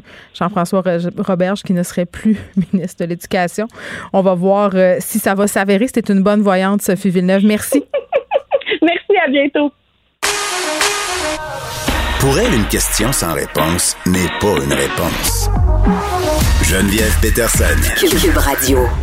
On est avec Elsie Lefebvre, qu'on peut lire dans le Journal de Montréal et dans le Journal de Québec. Salut, Elsie. Allô, Geneviève. J'avais assez hâte qu'on se parle de nos loyers. Ah ben oui, hey, non mais parce c'est une grosse bourde. Ouais. Mais non, mais attends, c'est, c'est- là, euh, ben en même temps, ça fait de la bonne radio, ça fait de la bonne télé là, de, de tourner un peu les euh, les propos de M. Legault en bourrique qui a dit un peu hier, euh, bon, euh, à Montréal, les loyers, ça doit commencer à, à 5 600 pièces par mois, puis quand même, il a rectifié en disant qu'il parlait euh, par part, là, genre un étudiant en colocation. Puis sur Twitter, moi, je m'amuse en ce moment, c'est tellement drôle, là, tout le monde environ euh, qui s'intéresse à la politique, il y a des gens aussi, euh, bon, euh, des personnalités publiques qui s'amusent un peu à dire comment ils payaient eux autres dans leur temps. Euh, puis moi, moi, je dis, en 2001, je payais 500 pièces mon 4,5 au coin Saint-Denis. Jean Talon, puis il y a des gens qui remontent vraiment à très, très loin. Là, on nous parle de prix de loyer sur le plateau en 86 à 300 dollars. Donc, tu sais, ça fait boule de neige, cette histoire-là. Ben, exactement. Puis c'est ça qui fait mal, tu sais, d'un point de vue politique pour François Legault, parce qu'effectivement, comme tu dis, ce matin, il a essayé de, de ramener la situation. Puis d'ailleurs, il était euh, fâché, là, je pourrais dire. Il était. Ah, il aime pas ça, euh, le PM, quand il a l'air épais. Il est vraiment pas content. Ben c'est ça, mais il, il semble assez convaincu que non, non, non, il parlait vraiment du logement des étudiants. Ouais. Là, maintenant qu'il devrait, euh, tu sais, il, il a amené les chiffres, tu sais, on c'est même plus ça l'enjeu, c'est que là, c'est devenu viral, puis tout le monde est convaincu que lui, pensait ça. Puis est-ce que ça va réussir à, à, à, à percer le mur du son? Je suis pas certaine. Puis donc, euh, euh, je ne sais pas si tu as vu, mais Manon Massé, euh, bon, évidemment, c'est de- c'est la question de Manon Massé, là, tu sais, qui, a- qui a soulevé tout ça. Puis, tu sais, faut le dire, tu sais, le logement pour Québec solidaire, c'est vraiment c'est une valeur de base. Tu sais, euh, le FRAPRU, qui est une organisation bon, qui lutte tu sais, pour le droit des locataires, c'est c'est- c'est- c'est militant, là, tu sais, puis sont emboîtés, sont, sont, sont, sont, sont tissés serrés. Puis comme Manon Massé le répétait, tu sais, le logement, ça fait partie des principes de base tu sais, de la pyramide de Maslow, se vêtir, Hein. euh, se, se nourrir et se loger. Donc, ils lâcheront pas le morceau, tu sais. Mais j'ai trouvé, je sais pas comment tu as trouvé ça, mais tu sais, le gars, ce matin, quand euh, il a rectifié les faits, il a pas fait... Mais attends, il a, il a répondu à, à Manon Massé, on a l'extrait. Je reconnais qu'actuellement, il manque de logements à prix abordable, entre autres à Montréal. Je le reconnais qu'il en manque. Euh, ça peut peut-être commencer à 500-600 dollars par mois, euh, assez rapidement monter à 1000 dollars par mois. Quand la chef de Québec solidaire me dit que je connais pas ça, que je suis déconnecté, je vais lui rappeler, j'ai deux fils de 26-27 ans qui ont plein d'amis qui sont dans des logements. Euh, moi, ils sont chez moi justement parce que, entre autres, ça coûte cher euh, le logement. Il y a beaucoup d'affaires là-dedans. Il y a un fils qui a des amis. Euh, moi, je, Ouais, je c'est connais bien la communauté vietnamienne parce que je vais au dépanneur. C'est environ, euh, c'est environ le même type d'affirmation. Non, mais c'est parce qu'il s'est fait remettre sa maison à 5 millions de dollars sur le nez, je Ben sais pas oui, combien de fois. ça. En même temps, Ben euh, oui. c'est pas parce que tu es en moyen que t'es- t'sais, que tu peux pas avoir une idée de c'est quoi la vie à Montréal, mais quand même, en tout cas, j'ai trouvé sa réponse un peu maladroite. Ben oui, parce Je que... connais des gens. Oui, c'est ça. Je connais des gens. En même temps, tu sais, puis euh, tu sais, on pourrait parler de Pauline Marois, tu sais, qui à l'époque, tu sais, avait une maison euh, très, très, très belle Ben, et grande. et on en grosse, a-tu parlé? donc, on laissait, ben, tout le monde exact. laissait à cause de ça, parlait de ses foulards. On a, on a, on a fait nos choux-gras dans les journaux de montrer sa résidence puis son train de vie. Exactement, mais en même temps, tu sais, on peut reconnaître aujourd'hui, tu sais, dix ans plus tard, que c'est une des femmes politiciennes qui a fait le plus pour euh, faire avancer la cause Bien des sûr. femmes, de la lutte à la pauvreté et tout ça. Donc, tu sais, on peut, on, tu sais, moi, je suis partagée parce que est-ce que François Legault, c'est vraiment le coût du loyer? Je suis pas certaine. Est-ce qu'on peut lui donner le bénéfice du doute à savoir euh, qu'il parlait des logements étudiants? Peut-être, mais malgré tout, le mal est fait, tu sais. Puis là, moi, ce que je trouve intéressant dans le débat, c'est que, ben, premièrement, Legault il se, il, il- il- disons que c'est un pas en arrière. Tu sais, euh, si tu te rappelles de Philippe Couillard. Philippe Ah oui. Couillard euh, s'était obstiné avec son épicerie à 75 dollars. Oui, il avait décliné les recettes, les recettes possibles Ben oui, à faire. ben oui, ben oui, tu- ben oui, j'avais oublié celle-là, le pâté chinois. Puis, euh, Ah, écoute, euh, le rôti de palette, il n'y avait plus de fin, Elsie, là, tu pouvais le décliner de 72 façons là, Ah jusqu'au oui, dimanche d'après. Ah oui, non, c'est vrai. J'avais oublié ce bout-là. Ben exactement. Donc, Philippe Couillard, au niveau communication 101 ou sais, politique 101, il avait complètement échappé. C'est lui et ses conseillers. Donc là, François Legault, tout de suite, tente de, de, de, faire un virage pour dire non, non, je sais que les logements, le coût médian euh, au Québec, à Montréal, c'est 1300. Donc, tu sais, donc on peut pas là, tu sais, le, le, le taguer, tu sais, qui s'obstine dans son, dans son, dans son, ben, en tout cas, dans son ignorance ou pas, là, peu importe de En tout cas, là, il sait, là, je pense, là, euh, je pense que ça les fait dire. Mais ce qui, est, ce qui est une bonne nouvelle dans tout ça, je trouve, c'est que ça attire l'attention sur ce dossier-là. On en parlait quand même depuis quelques semaines dans, dans les médias. Il y a eu quelques articles là-dessus, mais là, c'est devenu un, un dossier euh, chaud, peut-être prioritaire. Exactement. Exactement. Puis donc, il n'y aura pas le choix comme gouvernement de donner toute l'attention euh, que, que, le dossier mérite. Et donc, ça, je pense que c'est vraiment la bonne nouvelle, finalement, ultimement, là, pour les personnes qui vivent dans des situations critiques. Tu sais, le, débat à savoir est-ce qu'il s'agit d'une crise, pas d'une crise, c'est Québec solidaire lève les yeux au ciel en disant, ben évident, c'est bien évident qu'il y a une crise du logement. M. Legault dit ben une crise, c'est ce qu'on vit avec la pandémie. Bon, c'est un débat Il n'y a pas de crise, il n'y a pas de racisme systémique. Ben, c'est ça. Mais l'important, ça sera de voir est-ce qu'il va infecter des sommes supplémentaires. Puis on l'a vu la semaine passée avec le dossier des, des femmes euh, violentées, et des centres d'hébergement. Ben, le gouvernement s'est rendu compte qu'il avait pas mis assez d'argent, puis donc on rajouté des. Mais comment ça, donc? Comment ça, il s'est rendu compte de ça maintenant? si je pose la question bien naïvement, parce qu'on avait tout un rapport au mois de décembre qui parlait du besoin client de ressources, mais quand les médias, on s'est tous déchiré la chemise, euh, puis qu'on a fait 10 000 articles, puis que c'était le sujet de toutes les lignes ouvertes, puis tous les journaux, ben là, tout à coup, oups, la violence conjugale est devenue une priorité.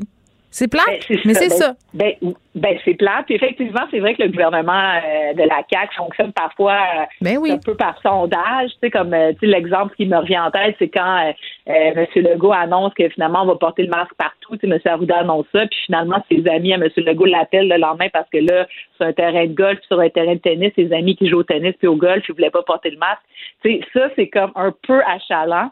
Mais en même temps, moi, je préfère un premier ministre tout de même qui reconnaît une situation, qui dit bon, ok, j'ai peut-être pas accordé toute attention euh, que j'aurais dû, mais ultimement, l'important c'est la solution. Puis ça, on doit donner à François Legault euh, son mérite parce que les Québécois aiment ça. Puis c'est pour ça que François Legault trône encore dans les sondages, puis il est encore très apprécié de la population malgré une année somme toute assez difficile. Donc, euh, par rapport au logement, je pense que bon, je pense qu'il a compris le message. Je pense qu'il est assez fin renard pour comprendre que c'est pas un dossier non plus qu'on peut balayer sous le tapis. Puis, tu sais, oui, c'est vrai que c'est la frange radicale de Québec solidaire qui revendique beaucoup cet enjeu-là, mais en même temps, c'est réel. Tu sais, à Montréal, il y a des gens, puis là, c'est pas juste des gens là, tu sais, dans une extrême pauvreté qui sont plus capables de se loger.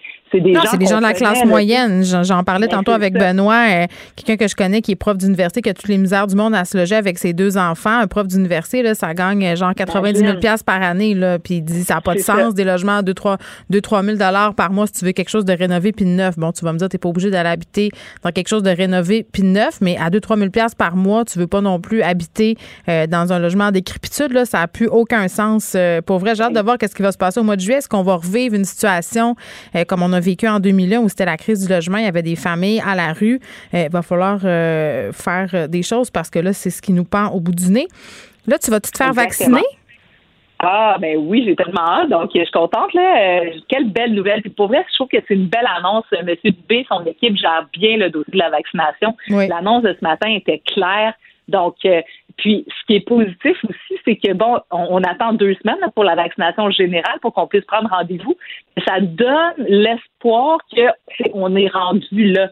Puis le Québec fait bien les choses. Donc, euh, vaccination ouverte à tous les Québécois à partir du 14 mai. En Ontario, c'est le 24 mai. Donc, déjà là, on est meilleur. Puis, euh, ben, de la façon que ça se fait, chaque groupe va pouvoir euh, euh, ben, s'inscrire. Donc, je ne sais pas par contre la date du début de la vaccination par groupe. J'ai pas eu le temps d'aller chercher cette information précise, mais c'est sûr, le 5 mai, c'est mon anniversaire. Et puis donc, je pourrais aller m'inscrire pour la vaccination à Montréal. Donc, oui, je vais le répéter. Je vais le répéter parce qu'on on nous a défilé euh, des dates euh, de façon très, très Dès demain, c'est les 50 à 59 ans qui vont pouvoir prendre le rendez-vous. Puis après ça, on va descendre à tous les deux jours par tranche de 5 ans. Donc, lundi prochain, le 3 mai, ce sera 45 à 49. Donc, deux jours plus tard, le 5, 40 à 44 ans. Le 7 mai, 35 à 39 ans. Et moi, ça me fait rire, Elsie. Il a dit la semaine des jeunes. Ce sera ah le 10 mai, 30 à 34. Nous, ça nous concerne Ben, en tout cas, moi, ça me concerne plus. Euh, le 12 mai, 25 euh, à 29 ans. Et le 14 mai, 18 à 24 ans. Puis tantôt, euh, pendant la période de questions, parce qu'on se pose beaucoup de questions sur la vaccination des 16-17 ans. Là, on nous a euh, Mhm. Christian Dubé qui, a- qui a répondu qu'il devrait attendre la vaccination scolaire. là. donc, que les jeunes de cet âge-là euh, ne seraient pas vaccinés dans la foulée de la vaccination de masse, parce que c'est quand même une demande qu'on a là, depuis euh, depuis quelque temps quand on voit la, la contamination dans les écoles, euh, de se dire que ces jeunes-là vont rester pas vaccinés. Je voyais qu'il y avait une entreprise qui était en train d'essayer de faire homologuer aussi un vaccin pour les 12 à 15 ans, je crois. Ça va prendre ça. Oui, Pfizer, effectivement. Puis Pfizer était, homol- ben, était accrédité là, pour Mm. euh, les 16-18 ans. Donc, euh, moi, je pense qu'on pourrait avoir droit à des annonces euh, peut-être surprises si, si on reçoit Oui, on attend. doses, évidemment, du 16-17. gouvernement. 16-17 ça pourrait être une bonne nouvelle. Ben, c'est ça, parce que ça peut être une bonne nouvelle qu'ils puissent se faire vacciner Ben avant oui. la fin des classes plutôt que dans le scénario où on parle de la rentrée scolaire euh, de septembre. Il me semble que ça, ça jetterait un bombe sur toutes les familles si on était Ah, capable. mais les ados euh, verraient le bout, euh, le bout Ben parce qu'ils sont un peu euh, tannés. Il y a vraiment une grogne en ce moment. Donc, moi aussi, je m'attends des bonnes nouvelles de ce côté-là. Elsie, merci. Merci, Geneviève. Geneviève Peterson. Une animatrice pas comme les autres. Cube Radio. Cube Radio. Cube Radio. En direct à LCN. 14h30, c'est le moment d'aller retrouver notre collègue nouvellement vaccinée, Geneviève Peterson. Salut Geneviève. Je suis une femme nouvelle. Hey, mais Geneviève, tu sais que j'ai fait une blague avant la pause. J'ai dit, est-ce que Geneviève est enceinte? Non, non, je suis pas enceinte. D'ailleurs, je t'ai texté pour dire Julie, je me suis fait vacciner, puis c'est la première euh, question que tu m'as posée. Ben non, je suis pas enceinte, je suis asthmatique, puis je suis asthmatique de façon assez euh, sévère, puis ça fait pas très très longtemps là euh, que je suis asthmatique et que je l'avoue là dans ma vie, ça m'a pris du temps avant de passer les tests, ça fait genre 4 5 ans que j'ai des pompes, mais je les prends à tous les jours. Parce que tu sais la semaine passée quand on a ouvert la vaccination, moi je me posais vraiment la question, je me disais est-ce qu'on a le droit d'y aller? Est-ce qu'on a le droit, comme asthmatique chronique, d'aller euh, se faire vacciner? Puis j'avais pas de réponse. Fait qu'à un moment donné, parle, parle, jase, autour de moi avec des pharmaciens, des experts. On me dit, ben là, oui, là, tu dois y aller. Puis j'étais vraiment stressée, pour vrai. J'ai pris mon rendez-vous, puis j'étais pas stressée d'aller me faire vacciner. J'étais stressée de me faire refuser. Qu'on me dise, Madame Peterson, là, vous n'êtes pas à votre place, Oui, vous oui. prenez le vaccin de quelqu'un d'autre. Ben, c'est ça. votre prescription. Ben, écoute, c'est ça, parce que euh, j'avais un peu posé la question en privé euh, à des gens qui m'avaient répondu. Ben moi, je suis allée, je suis asthmatique, puis on m'a demandé euh, mes prescriptions. On m'a demandé mon dossier pharmaceutique. Fait que je me suis dit, OK, Mhm. euh, ça m'a un peu laissé dubitatif parce que je me disais, bon, Christian Dubé l'a quand même répété à plusieurs reprises, puis il l'a dit au point de presse, là, quand il a ouvert euh, euh, aux personnes avec des conditions particulières, que le personnel de la santé n'était pas là pour jouer à la police, qu'on allait se fier sur la bonne foi des gens. Euh, puis moi, ben, étant donné que j'étais un, j'étais un petit peu anxieux, j'ai dit, ben, je vais prendre mes pompes. Donc, j'ai pogné mes pompes, je les ai mis dans mon sac. Puis rendu là-bas, effectivement, on m'a posé des questions. On m'a dit, ben, quel médicament tu prends et tout ça. Fait que j'ai sorti mes pompes, ça a réglé le dossier. Mais j'ai pas senti que c'était tant que ça. Euh, je pense que si j'avais pas pu montrer une preuve, je suis pas certaine si ça se serait si bien passé que ça. J'ai parlé à des gens qui se sont Ouais, fait ben, revirer de bord. semblerait que il, il semblerait que ça, ça- ça ne se bouscule pas aux portes, hein, ceux qui souffrent de maladies chroniques, justement, un, un peu pour les mêmes raisons que tu as eues au départ.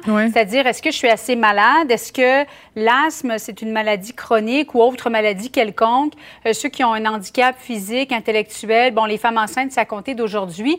Et euh, c'est pour cette raison-là qu'on ouvre, qu'on élargit finalement la vaccination à la population générale, ce qui est une excellente nouvelle, hein, entre Ben, toi et moi. Écoute, c'est la lumière euh, au bout du tunnel. Puis pour vrai, moi, Oui. j'étais un peu découragée euh, quand je suis allée me faire vacciner au stade olympique. Il y avait personne. Pour vrai, là. Puis il y avait un côté, on avait reçu quelques doses d'AstraZeneca, il n'y avait pas un chat, puis de mon côté, on était peut-être 4-5 à y aller. Il y avait plein de gens qui se tournaient les pouces, puis il y avait l'air de se demander, OK, arrive-tu les gens qu'on qu'on puisse vacciner? Parce qu'on est équipé pour vacciner une personne aux 5 minutes? Mais je veux quand même saluer la façon dont c'est rodé, cette affaire-là. Là, t'arrives, ils te disent, voilà, voilà, voilà, ça se passe excessivement vite, excessivement bien. Mon rendez-vous était à 8h35, à 8h25, j'étais vaccinée. Puis, je peux-tu prendre deux minutes pour parler des effets secondaires? Parce que. Oui, oui, vas-y. Donc, tu as reçu le Pfizer, si je Oui, comprends j'ai eu le Pfizer. Et il y, a- il y a un truc qui me tombe un peu ses nerfs euh, depuis quelque temps, c'est qu'on fait beaucoup de, de pubs négatives autour des effets secondaires. Là, les gens parlent qui ont été à terre pendant deux, trois jours, qui ont eu des effets épouvantables. Puis on le sait qu'il y a Mhm. plusieurs personnes qui ont un petit stress à aller se faire vacciner. Donc moi, j'avais envie de partager mon expérience positive. J'ai eu mal au bras un peu, c'est tout. Je n'ai eu aucun autre effet secondaire. Ça se passe très bien. J'ai eu euh, absolument. C'est comme si de rien n'était pour vrai. Je me pince euh, quasiment pour savoir euh, si c'est vrai. Peut-être demain, je vais être malade. Non, mais je pense pas. Ça va faire 48 heures. Mais la grande majorité mhm. des gens n'ont pas d'effet secondaire. Je pense qu'il faut le dire. Là. Souvent, les gens qui sont vocaux, c'est ceux qui en ont. Mais dans la grande majorité des cas, on n'en a pas d'effet secondaire. Ça se passe très bien. Et d'ailleurs, asthmatique chronique ou l'asthme de façon chronique, ça a été. Tu as reçu le saut euh, nul autre que du ministre de la Santé, Geneviève, qui a retweeté ta photo. Alors, si jamais vous souffrez aussi d'asthme chronique, vous pouvez aller vous faire vacciner. Oui, il y avait beaucoup d'asthmatiques qui, avaient les mêmes hésitations que moi. D'ailleurs, c'est pour ça que j'avais décidé euh, euh, de mettre ma photo sur les médias sociaux parce qu'il y avait un petit peu un écœur en titre de photos de personnalités publiques qui se faisaient vacciner. Mais moi, je me suis dit, bon, moi, je suis dans une situation particulière, je sais qu'on se pose plein de ah questions sur l'asthme. Donc, je l'ai fait euh, pour ça. Mais gars, j'ai été vaccinée puis là, on apprend que ça ouvre pour la population en général. Moi, ma prochaine question, Julie, ça va être quand c'est le tour des ados. Hein? 16-17 ans, là, Christian Dubé, tantôt, qui a dit qu'il faudrait attendre la vaccination scolaire, sont pas inclus pour l'instant dans les projets. Mm-hmm. On sait qu'il y a des compagnies qui travaillent à homologuer un vaccin pour les 12 à 15 ans parce que les, écoles secondaires, ça demeure quand même un foyer de transmission qui est préoccupant. Puis, tu sais, je toutais ce matin à ce sujet-là en disant, on le sait que dans les écoles, c'est difficile la distanciation sociale. On sait que les ados sont tannés. On sait qu'ils ont de la misère à maintenir les règles en tout temps, des fois parce que ça leur tente plus, d'autres fois parce que euh, ils ont l'âge qu'ils ont, ils oublient. Hein? Euh, donc, moi, je pense que c'est ça la prochaine étape. Après qu'on aura réglé ça, on sera réellement dans une position avantageuse, ou du moins plus avantageuse. Voilà. Merci beaucoup, Geneviève. Félicitations à toi. Merci. Bravo, chanceuse. Vous écoutez Geneviève Peterson. Cube Radio. Bon, à moins de vivre dans une grotte, vous savez que le joueur du CH, Olivier Drouin, sera absent à long terme pour des raisons euh, personnelles. On ne connaît pas la raison Jonathan, voyons. Jonathan Drouin, on voit que je suis vraiment bonne dans mon hockey. Euh, on connaît pas euh, la raison précise euh, de l'absence de Jonathan Drouin. On cherche pas à trouver non plus cette raison-là. Plusieurs euh, évoquent l'idée d'un possible épuisement professionnel ou psychologique. puis c'est fou là parce qu'on en parle partout. Puis il y a eu des, des articles là-dessus et même sur certains sites, on a dû fermer les commentaires tant ça suscite des réactions. Ça nous a donné l'idée, pardon, de parler de ce sujet-là, l'épuisement euh, psychologique chez les athlètes euh, professionnels. On est avec Sylvain Guimont, qui est docteur en psychologie du sport. Monsieur Guimont, bonjour. Bonjour. Bon, le fait que ça suscite autant de réactions puis qu'il y a certains sites qui aient fermé leurs commentaires parce qu'il y avait des commentaires, euh, disons-le, désobligeants là, envers euh, cet athlète-là, ça démontre bien les jugements associés à l'idée d'être un athlète. Hein. Surtout un joueur de hockey millionnaire, euh, adulé de tous. On est encore dans cette idée que ces gens-là, ils ont tellement une belle vie que c'est impossible qu'ils soient affectés psychologiquement par la pratique de leur sport.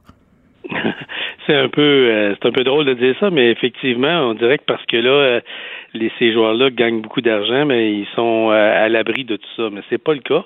Et mais dans le cas de Jonathan, on ne sait pas exactement la raison, mais ce qui est certain, c'est qu'en ce moment, il y a des choses qu'il doit régler de façon personnelle. Puis le Canadien a vraiment bien agi avec lui, en lui donnant l'espace nécessaire de se retrouver, de prendre le temps de pour lui, puis de revenir lorsqu'il sera beaucoup mieux, là, lorsque les, choses personnelles sont réglées. Je trouve que c'est la bonne décision qu'ils ont prise.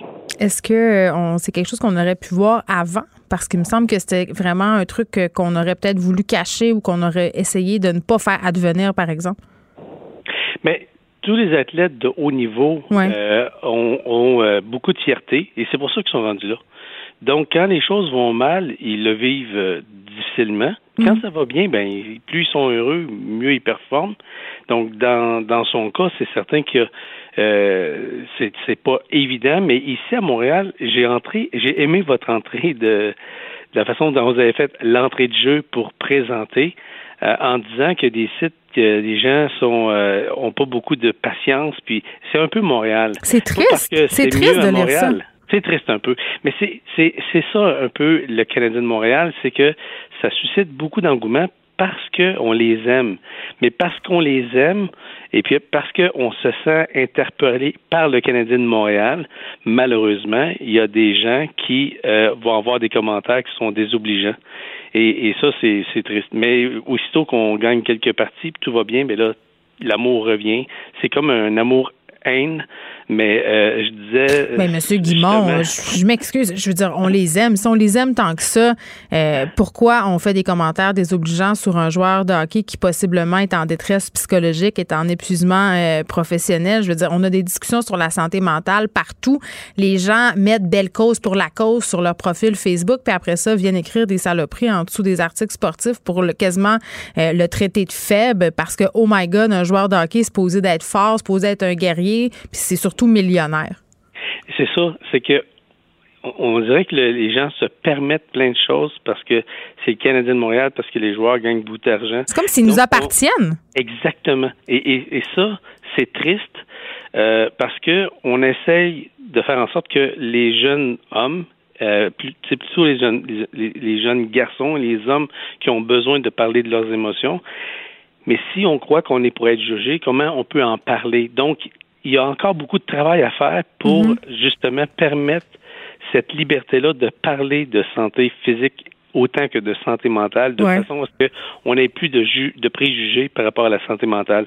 Et, ça, c'est tellement, mais tellement important. Puis je suis content qu'aujourd'hui, on ait cette tribune-là pour le dire haut et fort, de dire qu'on a besoin d'être dans, dans un mode de respect par rapport à ça. Sinon, mhm les gens vont euh, vont pas en parler, puis c'est là qu'on va retrouver des problèmes. Vous savez qu'il y a plus de femmes qui ont un diagnostic de dépression ou de ou euh, ou d'épuisement professionnel, et pourtant il y a beaucoup plus d'hommes que de femmes qui vont s'enlever la vie.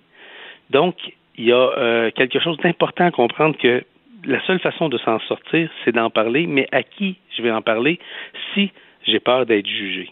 Puis mais, Monsieur Guimond, vous êtes docteur en psychologie du sport. Beaucoup d'athlètes, euh, des athlètes professionnels, puis même des athlètes de haut niveau, là, on, font de l'anxiété de performance. Puis, puis, dans la jeune vingtaine, mettons que moi, là, à, 20 ans, là, je sais pas, je dis n'importe quoi, je deviens une joueuse de tennis internationale.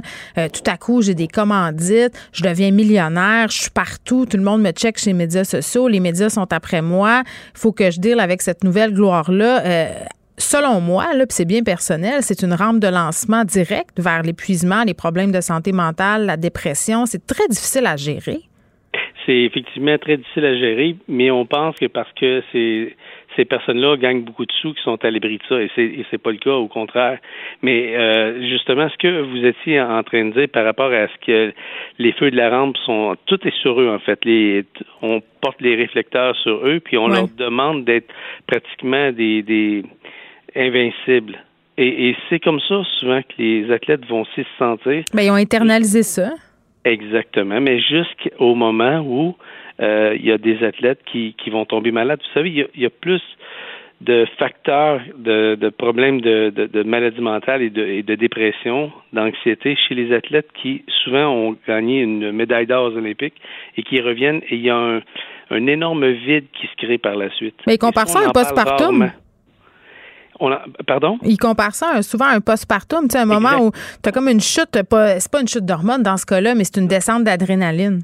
C'est difficile quand on a vécu quelque chose d'aussi puissant, hmm. puis qu'on retombe euh, souvent dans la transition entre la carrière, la fin de la carrière, euh, lorsqu'on performe moins bien. Pour eux autres, c'est euh, c'est énorme ce qu'ils vont vivre, puis effectivement, a les risques de, de, de, de tomber à cause de l'anxiété de performance, l'anxiété d'anticipation de ce qui va se passer, l'anxiété de performance mm. pendant la performance, mais tout ça fait en sorte que c'est un beau mélange pour justement arriver à, avoir de l'épuisement. Il y avait un très bon documentaire qui avait été fait à l'époque, ça s'appelait Ma vie après le sport. Puis là, tu voyais toutes sortes d'athlètes professionnels, euh, d'anciens joueurs du Canadien, euh, des anciens Olympiens, euh, qui disaient, ben, qui parlaient de dépression finalement, puis de sentiment de plus se sentir utile. Mais quand tu es au au, sommet de ta carrière ou que tu es un jeune joueur de hockey euh, comme Jonathan Drouin, c'est difficile pour les gens de concevoir que tu puisses être tanné, épuisé, écœuré, parce que pour bien du monde, c'est une vie de rêve.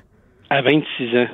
Donc, imaginez maintenant que toute votre vie, vous avez rêvé de cette carrière-là, vous y arrivez, vous y accéder. Et là, où tout le monde croit que vous, vous devriez être heureux, mais que ça va un peu moins bien. Là, je suis pas en train de parler de Jonathan parce que je connais pas sa situation personnelle, mais je parle de n'importe quelle enquête de ce niveau-là. C'est encore plus difficile d'être malheureux et d'être anxieux lorsque tout le monde autour de vous vous dit, ben, je comprends pas. Tu devrais être heureux, tu, devrais être, ça devrait bien aller, euh, tu as une carrière, tu gagnes beaucoup de sous, tu es adulé par tout le monde, on te demande des autographes. C'est c'est euh, c'est pratiquement excessivement difficile. Et je me souviens d'avoir fait une entrevue avec Théorène Fleury, qui, à l'époque, avait eu des abus dans son jeune âge, puis par la suite, ben, dans la Ligue nationale, il l'avait caché longtemps. Puis un, jour, il me dit, tu sais, Sylvain, ce qui était le plus difficile dans mon cas, c'est que tout le monde croyait que moi, j'étais heureux, mais j'étais le seul à savoir que j'étais malheureux. C'est comme si tu joues la game du bonheur, puis ça, euh, il y a plusieurs euh, qui en ont parlé, euh, justement, des sportifs, des, artistes aussi, des humoristes. Oui, exactement. Là, Jonathan Drouin, on ne sait pas, là, c'est un épuisement psychologique, mais mettons que c'est ça, parce que là, il y a quand même tout un, un backlash, là, ça a fait Je parlais des commentaires euh, désobligeants. Euh, dans ce contexte-là, après s'être fait dénigrer, en fait, par, beaucoup de personnes, euh, est-ce qu'il va être capable de revenir? Tu sais, dans quel contexte tu reviens dans une équipe de hockey quand il s'est passé ça? Un, Jonathan aura besoin de dissocier qui il est comme personne puis qui il est comme joueur de hockey qui il est à l'intérieur de l'équipe de hockey du Canadien, puis ensuite refaire cette partie-là de lui de, de comment il se sent et d'être vraiment bien groundé là-dessus. Je me souviens d'une discussion avec, avec Céline Dion qui m'avait dit les gens, Sylvain me demande toujours comment j'ai fait de me rendre au sommet. Elle dit moi je me suis pas rendu au sommet, je suis redescendu doucement. Je suis d'une famille qui sont très, très terre à terre. Ouais. René m'ont fait descendre de mon nuage une marche à la fois et aujourd'hui, j'ai jamais été aussi gondé que je suis. Et quand elle m'avait dit ça, j'avais tellement trouvé ça important, le message qu'elle me livrait, que je lui dis, Céline, est-ce que tu me donnes la permission d'en parler aux gens de ce que tu viens de me dire? Elle dit avec plaisir. Et, ça, c'est la partie la plus importante parce que malheureusement, les gens qui atteignent son sommet comme elle, il y en a trop qui finissent par euh, mourir d'un overdose quelque part. Pourquoi? Parce qu'il se crée un vide intérieur énorme, qui est un vide d'un manque d'identité personnelle. Donc, ils ont une identité qui est public, mais personnellement, ils ne savent plus qui ils sont. Et cette souffrance-là, de ce vide-là, est tellement, mais tellement souffrant qu'ils vont remplir ce, ce vide-là par des substances. Puis un jour, malheureusement, ils vont être emportés par cette substance-là. Donc, pour moi, le message à dire à n'importe quel athlète de ce haut niveau-là, mm. avant d'être un athlète, tu es une personne qui doit avoir une identité profonde, personnelle et privée, solide, bien groundée avant d'embarquer quelque chose qui est plutôt public, sur lequel tu vas devoir te défendre sur être adulé ou être peut-être détruit sur la place publique. Et je me souviens d'une phrase de quelqu'un qui avait une, une vedette incroyable qui m'a dit A rising star become a shooting star.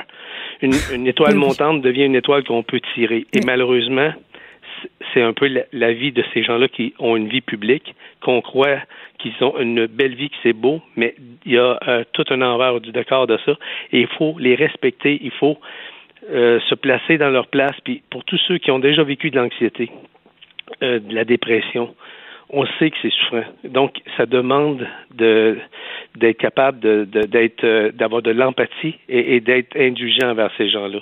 C'est vraiment, vraiment important. Sylvain Guimont, merci, qui est docteur en psychologie du sport.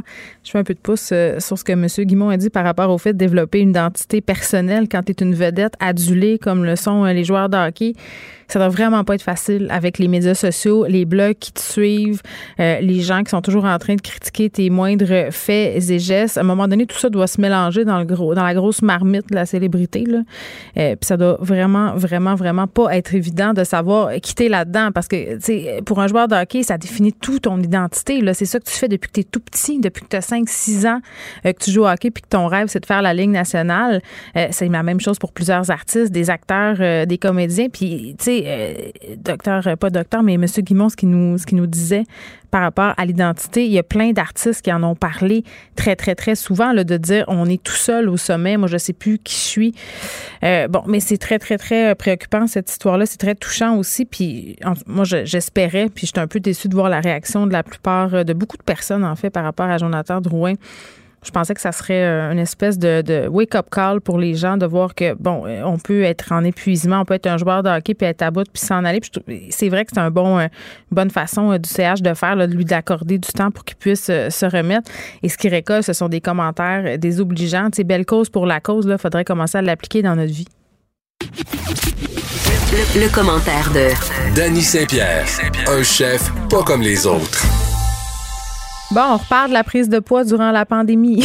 Ben oui, après l'épuisement professionnel, quoi de mieux que d'en rester une petite couche? Hein? Non, mais c'est parce que je parlais. Ben, écoute, euh, je parlais avec euh, avec Sophie tantôt euh, de, la une du journal de Montréal sur l'étude. bon, les femmes auraient pris plus de poids que les hommes, et globalement, on aurait tous pris un peu de poids. Mais tu sais, parlant de la détresse psychologique, là, c'est toujours un peu. je fais un peu de pouce sur ce que tu as dit. C'est toujours un peu traumatisant de voir qu'il y a des gens qui sont au sommet. Là, on parlait d'un joueur de hockey, puis encore là, je veux répéter qu'on ne sait pas vraiment c'est quoi la vraie raison. On s'en doute là, mais on n'a pas de confirmation. Euh, c'est toujours un peu traumatisant de voir des gens comme ça qui ont l'air de tout avoir tombé. Puis ça a été le cas aussi. On s'est parlé euh, de chefs, toi puis moi, là, qui, qui, ont, qui se sont enlevés la vie, qui ont fait des dépressions. Euh, c'est comme si le succès rendait un peu fou quelque part. Ben, c'est sûr que ça atteint, mais tu sais, euh, qui sommes-nous pour mesurer la détresse de l'autre? Tu ben, sais, euh, Jonathan Drouin, il file pas. On peut-tu respecter ça? On peut-tu sacrer Mais ben, ça a l'air que non. ouais, mais tu sais, euh, c'est qui qui répond, là? Tu sais, c'est n'importe quel moté qui va être là, puis qui va être fâché, puis qui va faire le gérant d'estrade. Mais tu sais, quand il va péter un burn-out ou qu'elle va péter un burn-out, est-ce qu'on va aller... la, rouler dedans dans la farine puis la faire frire, tu sais? Ouais, moi j'ai bien aimé des jeux. de est-ce qu'on peut appliquer belle belle cause pour la cause pour nous maintenant? Ben je pense que oui. C'est important. Mais ça fait, ça fait, une belle bannière Facebook, mais dans la vraie vie, euh, on dirait que c'est moins ça. Oui, mais ça, c'est la, morale de l'histoire, hein, la bannière Facebook. Hein. Euh, je suis euh, je suis la cause, je suis Paris, je suis ci, je suis ça. Oui, comment ça s'appelle ça? Fred, Fred me l'avait dit, le recherchiste de l'émission, parce que c'est un sujet qui nous tombe scénaire à tous les deux, le militantisme sur les médias sociaux, mais qui s'arrête là c'est-à-dire, euh, je vais mettre un carré noir euh, pour souligner Black Lives Matter, mais ça, ça sera tout. Ça sera tout. il y a un nom pour ça. Je vais le trouver. CV, par exemple. Puis euh, si c'est un nom qui est bizarre, je l'engagerai pas. Mais oh, mon carré noir est là. Mais Black Lives Matter, puis belle cause pour la cause. Pendant ce temps-là, on te le ramasse, le joueur du hockey du Canadien, parce que c'est un millionnaire, puis il n'a pas le droit de souffrir. Moi, ça m'écarte. Ben, tu sais, ce gars-là, euh, s'il était épanoui, puis on l'a vu jouer en plus là, quand il va. Pas moi. Pas moi, je sais pas c'est qui, honnêtement. Ouais, mais il a toujours mangé sa rince depuis qu'il est à Montréal. Ah, pour vrai? Ah, ouais, depuis le début. tu sais, c'est quelqu'un qui avait fait une grève aussi, qui avait décidé de, pas de, ne pas se rapporter à son club école quand il était pour le Lightning. Tu sais, c'est quelqu'un qui a toujours eu un tempérament, je pense, pour son caractère. Puis ça, ben, ça fait partie des grands, tu sais, quand tu. Euh, quand t'es pas un mouton, quand tu t'en vas à, rebrousse-poil, quand tu peux vivre l'adversité, des fois, tu débarques. Ah, mais toi, tu pensais que ça tentait peut-être pas aussi de jouer dans la Ligue nationale, que, c'est comme un peu le destin euh, qui en a décidé comme ça parce qu'il a fait euh, toute une carrière de hockey auparavant. C'est un peu comme Alexandre Degg qui avait choqué. Là, on était donc bien fâchés qu'il ait choqué. Euh, mais ça se peut que ça soit pas la vie que tu voulais finalement. Ça se peut que tu te rends compte à, dans vingtaine puis tu joues par la Ligue nationale puis tu fasses Hey, c'est-tu quoi? Moi, ça, j'ai pas le goût de ça. J'ai bien ça, cette pression-là, puis j'aime pas ça. Ça se peut pogné à porter le rêve de quelqu'un d'autre. C'est vrai? Mais je dis pas que c'est le cas de Jonathan Drouin, là. On spécule. Non, non, non, non. On jase, on jase admettons, d'un rôle modèle. C'est ça. Qui semble tout avoir, un peu comme Anthony Bourdin, puis qui, euh, qui dépine à un moment donné, puis tu fais comme, ben, coudon, qu'est-ce qu'il y a, lui? Je la voudrais, sa vie. C'est ça. Pas dans leurs souliers. Puis, tu sais, euh, pour revenir un peu à notre sujet, euh, ben, il y a toutes sortes de choses qui peuvent nous, euh, nous débalancer, nous déséquilibrer, euh, nous faire sentir moins bien. L'ami Sylvain Charlebois, et qui est Sly pour les intimes, euh, avec son institut à l'Université d'Alousie, puisque c'est un professeur avec une charge en agroalimentaire, ben, a fait un échantillonnage sur 10 000 Canadiens puis il y a 77% des Canadiens euh, sondés qui ont eu leur indice de stress qui a augmenté. Mhm. Il y en a 54,4% euh, qui ont traduit ça par manger leur stress. Il y a 74% de la population qui ont changé leurs habitudes. Ça, ça veut dire que sur son échantillonnage, tu as plus de 40% des gens qui ont pris du poids. Ce que j'avais envie de jaser avec toi, on entend souvent le point de vue féminin de cette affaire-là, parce que la dame a souvent euh, l'odieux de porter la beauté dans la vie, puis le bonhomme, lui, va, va ratatiner un petit peu, puis c'est pas grave. Il va avoir les cheveux gris, c'est pas grave. Ouais, moi, j'ai fait, euh, j'ai pris un peu de poids dernier en faisant euh, de l'activisme de divan, c'est le terme qu'on cherchait euh, tantôt. Je me mettais des bannières en mangeant des chips, puis je pensais que j'allais changer le monde à coup de statut Facebook. Ah oui, hein? Ben écoute, on, on, voit que ça fonctionne peut-être un petit peu moins. on peut se réajuster puis retourner dans la vraie vie maintenant. Oui, exact. Mais c'est drôle parce que je suis tombé sur un truc euh, sur YouTube, puis pour les gens qui aiment aller euh, perdre leur temps sur YouTube, moi ça m'arrive dans mes longues nuits d'insomnie. Euh, il y a un monsieur d'à peu près une cinquantaine d'années, un beau monsieur, mais tu sais, ordinaire mais pas. il s'appelle le Style OG. Puis OG, dans, dans le langage de rue, ça s'appelle Original Gangster, mais dans la vraie vie, OG, ça veut dire une autorité en, langage de rue. cette personne-là donne des trucs aux gens pour qu'ils puissent s'habiller selon leur âge. Puis des fois, je pense qu'on a une perception de notre corps Puis juste à se styliser correctement ou avoir une conscience du style, je pense qu'on pourrait régler beaucoup de choses dans notre perception de nous-mêmes. Ben, vas-y, évangélise-moi, parce que... Ben, ben, en tout cas, je te parle d'un point de vue masculin, là, parce que, tu sais, moi, tu connais ma position, là. Euh, une belle femme, c'est pas juste une enveloppe, là, tu sais, ça, ça dépasse largement ça, puis ça, ça se passe pas dans un format, ça se passe dans la façon dont tu te tiens, la façon dont tu t'assumes, la façon dont, dont, tu te sens en contrôle, le charisme, euh, l'énergie. Je pense que pour un garçon, ça peut être la même chose. Tu sais, tu vois beaucoup d'hommes qui se laissent aller, ou euh, parce qu'ils se disent, OK, il est trop tard, puis je suis pas capable, ou je n'aurai jamais mon stick-back. J'ai l'impression ben, que les filles, on est plus prêtes à accepter euh, que les partenaires de vue masculins euh, correspondent pas nécessairement aux standards de beauté que l'inverse. Moi, je suis bien d'accord. Je suis bien d'accord avec ça. Parce que, effectivement. C'est pas comme euh, ça que vous avez été élevés, vous autres. L'important, pour les jeunes garçons, ce qu'on leur apprend, c'est faut que ta femme soit belle. C'est un trophée, c'est un signe de réussite. Nous, les, les filles, puis là, je grossis le trait, là, on s'entend, ce sont des ben stéréotypes. là. C'est toi, moi, là. mais, mais, ben oui, puis nous, nous, ce qu'on se fait dire, c'est trouve-toi un mâle pourvoyeur, qui a une petite bedaine ou pas, c'est pas grave tant qu'il y a du cash. C'est ça, là. Fait que là, imagine si euh, tu as ta petite bédaine, puis t'as pas vraiment de cash, puis ta femme a fait un petit peu plus d'argent que toi, ou pas mal, ou tu as perdu ta job ben tu sais, c'est sûr que là, on peut tomber dans une espèce de spirale de détresse. Fait que tu sais, moi, je pense que des fois, il y a des petites réussites qu'on peut faire. C'est-à-dire? Euh, tu sais, avoir son âge. Commencer par accepter d'avoir son âge. Tu sais, moi, temps, j'ai 44 ans, là, ben, des skinny jeans, puis euh, des coupes de cheveux euh, flamboyantes, puis des couleurs qui pètent pour rien. J'ai plus 25 ans. On salue François Lambert. Ben, je sais pas. François, euh, François, il fait ce qu'il veut. Là. François, il a pas d'âge, quant à moi. Ben, c'est ça. Mais c'est pour ça que moi, les affaires de faire son âge, j'embarque pas là-dedans.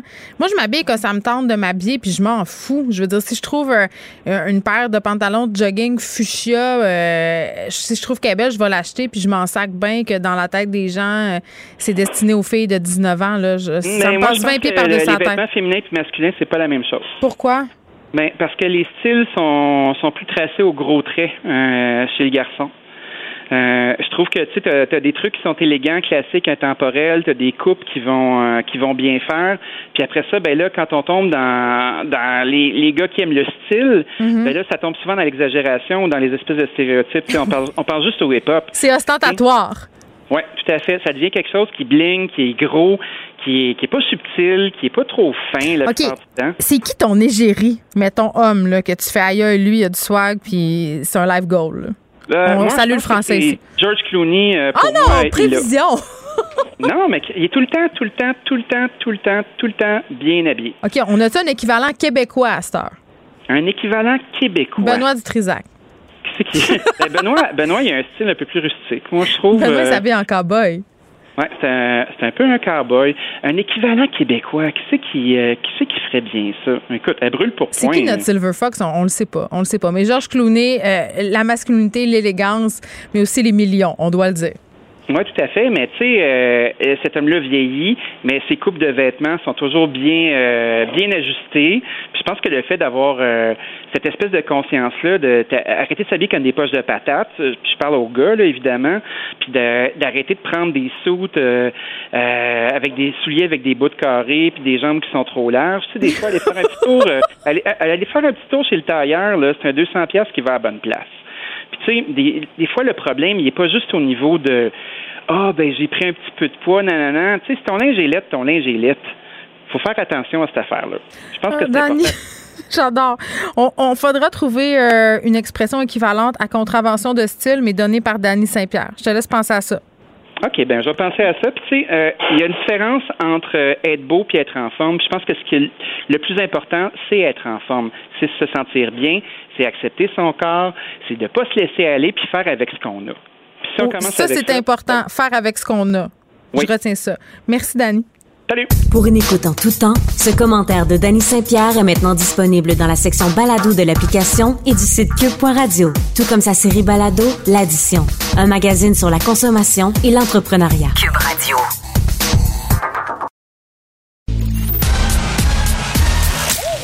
Geneviève Peterson.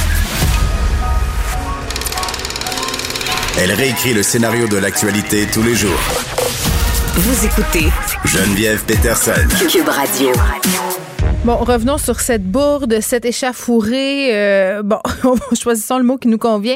Monsieur Legault, là, qui s'est un peu mis le pied dans la bouche en disant que ça commençait à 500 dollars euh, habiter à Montréal, le rectifier ses propos en disant qu'il parlait plutôt euh, de la partie d'un étudiant, c'est-à-dire un étudiant qui partagerait son appartement avec d'autres personnes. Mais ça a déclenché quand même une discussion à une échelle plus grande parce qu'on le sait, là, depuis quelques semaines, on se parlait des prix du logement à Montréal, de la crise éventuelle du est-ce qu'on est vraiment dans une crise du logement? Est-ce que c'est une fiction ou une réalité? On va en parler avec Philippe Hurtaud, qui est chercheur à l'Institut de recherche et d'information socio-économique, l'IRIS, pour les intimes. Monsieur Hurtaud, bonjour. Bonjour. Bon, loyer à 500 dollars, c'est très très drôle parce que sur les médias sociaux, tout le monde parle du loyer qu'il payait 500 dollars en 1993. Donc, M. Legault a l'air un peu euh, déconnecté. Est-ce qu'on peut, euh, en partant, le se dire le, combien en moyenne ça coûte à Montréal pour se loger? C'est quoi le prix moyen d'un logement? Ben, en moyenne, c'est très simple. Selon les données les plus récentes, là, euh, compilées, on est à 903 dollars pour un loyer à deux chambres. Donc, évidemment, on n'est pas du tout au, aux 500 dollars que, que, mentionnait euh, M. Legault. Puis en plus, ce qu'il faut rappeler aussi, mais deux chambres, c'est un 4,5, M. Hurtaud. Oui, c'est un 4,5, oui, c'est ça, exactement. 900 dollars pour un 4,5. Et ça, c'est les données publiées en octobre. C'est ça, excusez. pendant le printemps puis pendant l'été. Excusez, mais c'est parce que des 4,5 à 900 moi, j'ai j'en vois plus bien ben en ce moment. Là. Oui, ben là, c'est l'enjeu de la moyenne, par exemple, à Montréal. donc, il y a évidemment des endroits qui, euh, qui sont plus chers que d'autres. Puis c'est aussi des données qui sont en retard sur la réalité, évidemment. C'est pas là ce qui est affiché aujourd'hui a une tendance à la hausse, puis on va le voir, il va y avoir un tour de vis qui va s'opérer autour du 1er juillet prochain, bien évidemment, euh, à cause du manque de loyers. Euh, la, cette tendance-là, regardez, on est à 3,5-4% d'augmentation des loyers à peu près par année. Mm-hmm. Ça, c'est euh, tout dépendant, là, mais c'est deux fois, deux fois et demi l'inflation et ça dure depuis un certain temps. Donc, c'est ça, mm-hmm. la déconnexion là, que les gens, bon, on a ri un peu évidemment, mais plus sérieusement, euh, ce qui, ce, qui, ce qui reflète un peu plus large, c'est simplement la réponse de M. Legault. C'est la réponse, on, on du gouvernement présentement en général. Il n'y a pas de crise dans leur tête au niveau Il n'y a pas de racisme systémique non plus. Et il n'y a pas de racisme systémique. Bon, fait que j'imagine que les enjeux systémiques, c'est pas leur fort, je sais pas comment dire ça, là.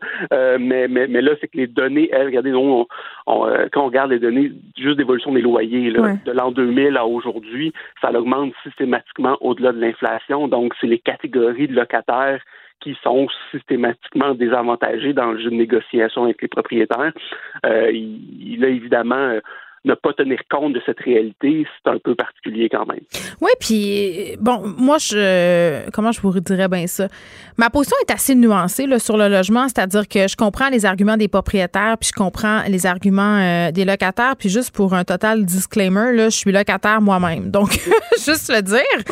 Euh, puis, tu sais, souvent, j'invitais la Corpic ici, Anne Brouillette, euh, mhm. puis je trouve que M. Brouillette apporte quand même souvent des arguments qui sont nuancés, parce que c'est vrai que des deux côtés, euh, parfois, on a de la misère un peu à, comprendre la réalité de l'autre, puis c'est normal.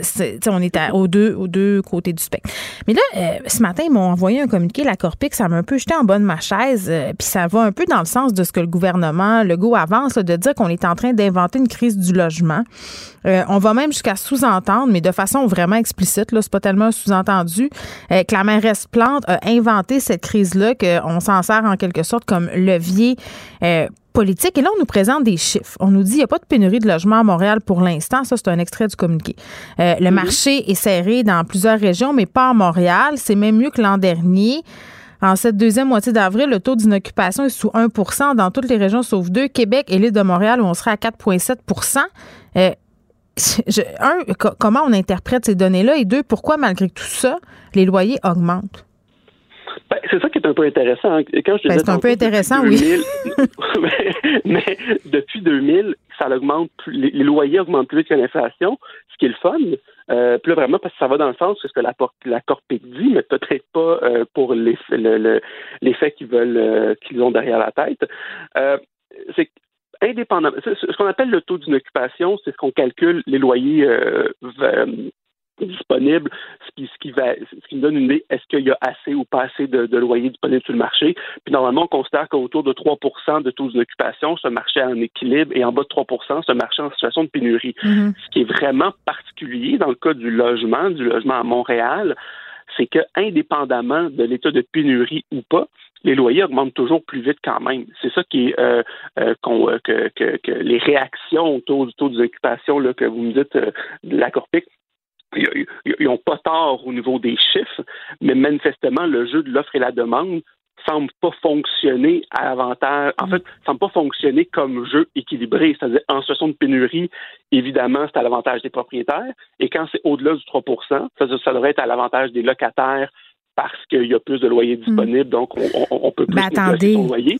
Puis à la fin, c'est censé s'équilibrer. Mais ça, ça ne le fait pas pour l'instant. Mais surtout, on parle euh, aussi, je pense, des loyers inoccupés qui sont utilisés à d'autres fins que des fins locatives. Le nombre de logements à Montréal qui sont disponibles, mais qui sont disponibles pour faire du Airbnb. Parce que ça aussi, ça fait partie du problème. Oui, ça fait partie du problème. Surtout tout ça, c'est évidemment c'est un, enjeu plutôt dans les quartiers centraux. C'est pas, pas, pas, pas à la pointe de l'île, admettons que c'est la, la, première réalité. Mais dans les quartiers, dans, le plateau Mont-Royal, dans Rosemont, dans Verdun, ça, effectivement, ça retire euh, des, euh, des, euh, des, logements du marché et ça, on les considère comme disponibles au plan statistique. Ben, ça. Mais plus encore, évidemment, ça, ça aussi, au-delà de l'enjeu de la disponibilité ou de la non-disponibilité puis des statistiques, si moi, comme propriétaire, je fais plus d'argent en louant sur Airbnb qu'en louant, ben ça se peut que le propriétaire à côté, qui lui continue de louer, ça va l'inciter à augmenter son prix du loyer. C'est pour ça que, indépendamment des taux d'occupation, les loyers augmentent plus vite malgré tout parce qu'il y a des pressions à la hausse dans la, structure, disons, du marché à cause d'Airbnb, à cause, euh, disons, de la, de la surenchère, de la construction de l'offre en termes de condos, qui ça aussi fait augmenter la valeur foncière, fait augmenter le, le, le, la volonté des, euh, des propriétaires d'augmenter leur loyer. Donc, à la fin, il n'y a pas de moment de rééquilibrage du marché où, après une période, par exemple, de pénurie, les loyers augmentent vite. OK, c'est désagréable, mais là, on tombe en situation d'excédent de, de, logement, donc ça peut calmer le marché. Il n'y a pas ce moment-là qui survient depuis, euh, ben, depuis maintenant 20 ans. Donc, dire que c'est une crise créée par, euh, par Mme Plante, ça, avec tout le respect que j'ai pour Mme Plante, je ne crois pas qu'elle ait ce pouvoir-là. Philippe Hurtaud, euh, il y, a y a un truc euh, qui me préoccupe à chaque fois qu'on parle de la crise du logement, du coût des loyers. Puis je veux dire, là, euh, moi, je les comprends, les propriétaires, si ont le choix de, de prendre des gens qui sont plus solvables, qui sont moins dans la précarité, d'augmenter leur loyer parce qu'ils veulent rentrer dans leurs affaires. C'est humain, là. Tu sais, je veux dire, ce sont les propriétaires. Euh, après ça, il y a des gens qui abusent, il y a des gens qui font de la sélection trop intense et tout ça. Puis euh, là, on se parle de ça, puis c'est comme s'il n'y avait jamais de solution. On se dit, ah, il faudrait que la ville réglemente, il faudrait qu'il y ait un plafond, il faudrait contrôler ça. Mais comment? Comment on pourrait arriver à ça, à, ce qu'on ait une espèce d'équilibre qui, à la fois, euh, pourrait satisfaire et les locataires et les propriétaires? Ben, regardez, à ce niveau-là, ça va jamais être parfait parce qu'il n'y aura jamais d'entente, évidemment. Il y, a des, intérêts divergents en, en présence. Ce qu'il faut chercher à faire, c'est mettre en place des politiques.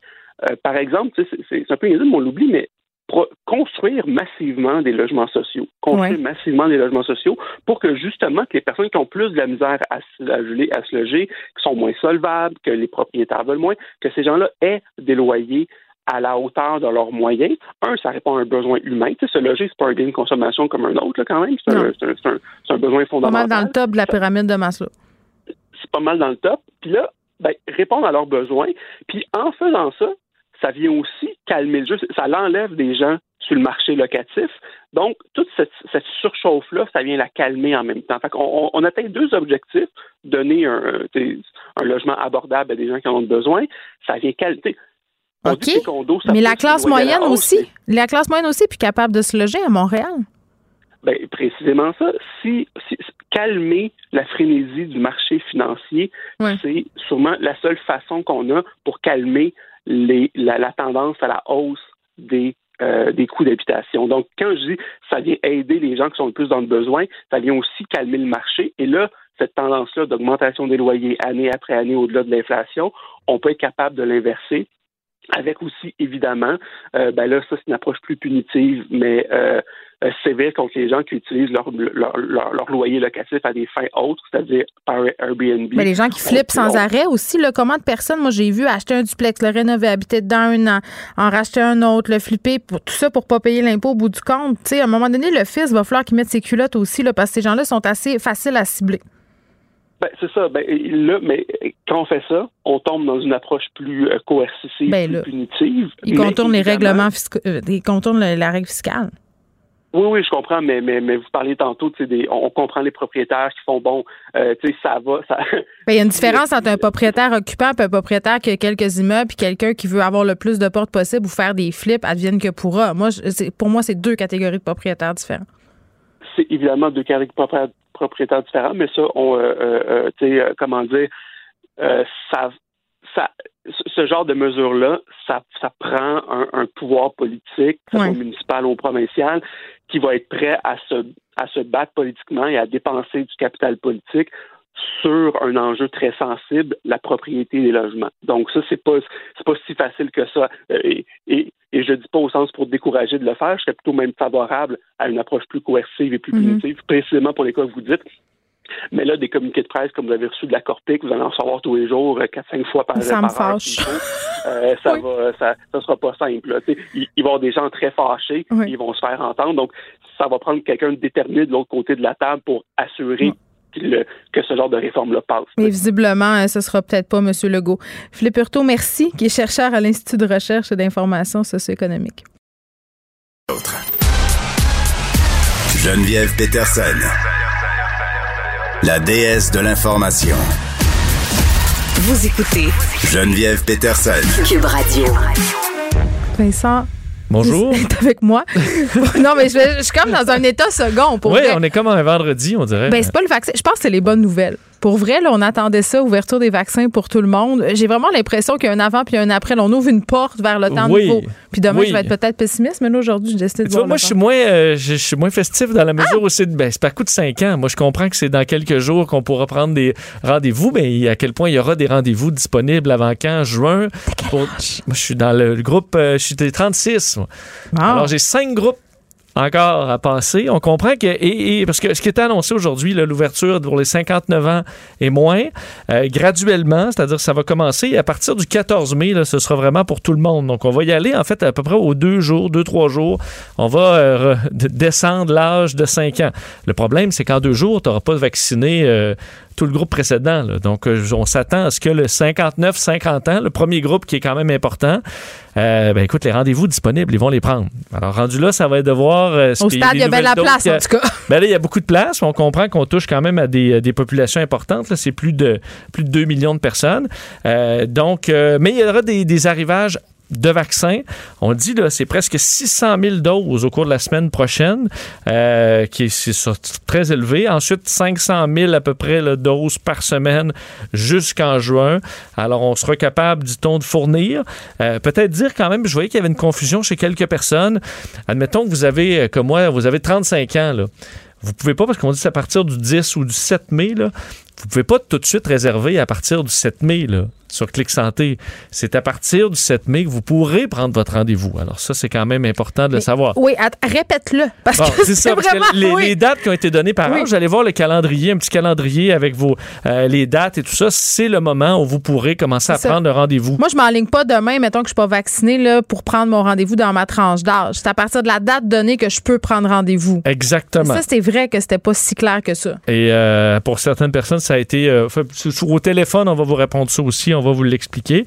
Je sais pas à quel point ce sera vérifié. Euh, j'ai l'impression que oui, parce que sur le site, c'est trop tu, facile. Quand tu vas sur Clic Santé, là, puis tu rentres, moi je l'ai fait, là, tu rentres ta date de naissance, euh, puis tu coches la, catégorie dont tu fais partie pour avoir accès au vaccin. Puis si, si euh, moi, au début, je m'étais trompée, puis tout de suite, là, ils mettent en dehors du site, puis ils disent, vous n'êtes pas admissible. Donc, c'est contrôlé. Vous reviendrez. Alors, hâte de voir comment ça va se passer, mais c'est quand même une bonne nouvelle. Et là où c'était des moins bonnes nouvelles, région du Bas-Saint-Laurent, hein, où il y a une montée de cas, on était à presque 60 cas aujourd'hui, particulièrement dans le secteur de euh, Kamouraska, Rivière-du-Loup. Alors, on doit arriver en carrément en mesures d'urgence qui seront imposées dès le 1er mai euh, à ce secteur-là qui est euh, très rouge. Oui, les écoles vont rester ouvertes par contre. Alors, ça, c'est la bonne nouvelle. Pour le reste, on passe en rouge foncé. Puis on verra aussi, euh, comme le disait M. Dubé, si on aura une deuxième dose euh, moins loin dans le temps. C'est pas dans les cartons. On se concentre sur la première dose. Pour tout de suite, on t'écoute dans quelques instants avec Mario. Merci à toute l'équipe. Merci à vous, les auditeurs, d'avoir été là. On se retrouve demain à 13h. Cube Radio.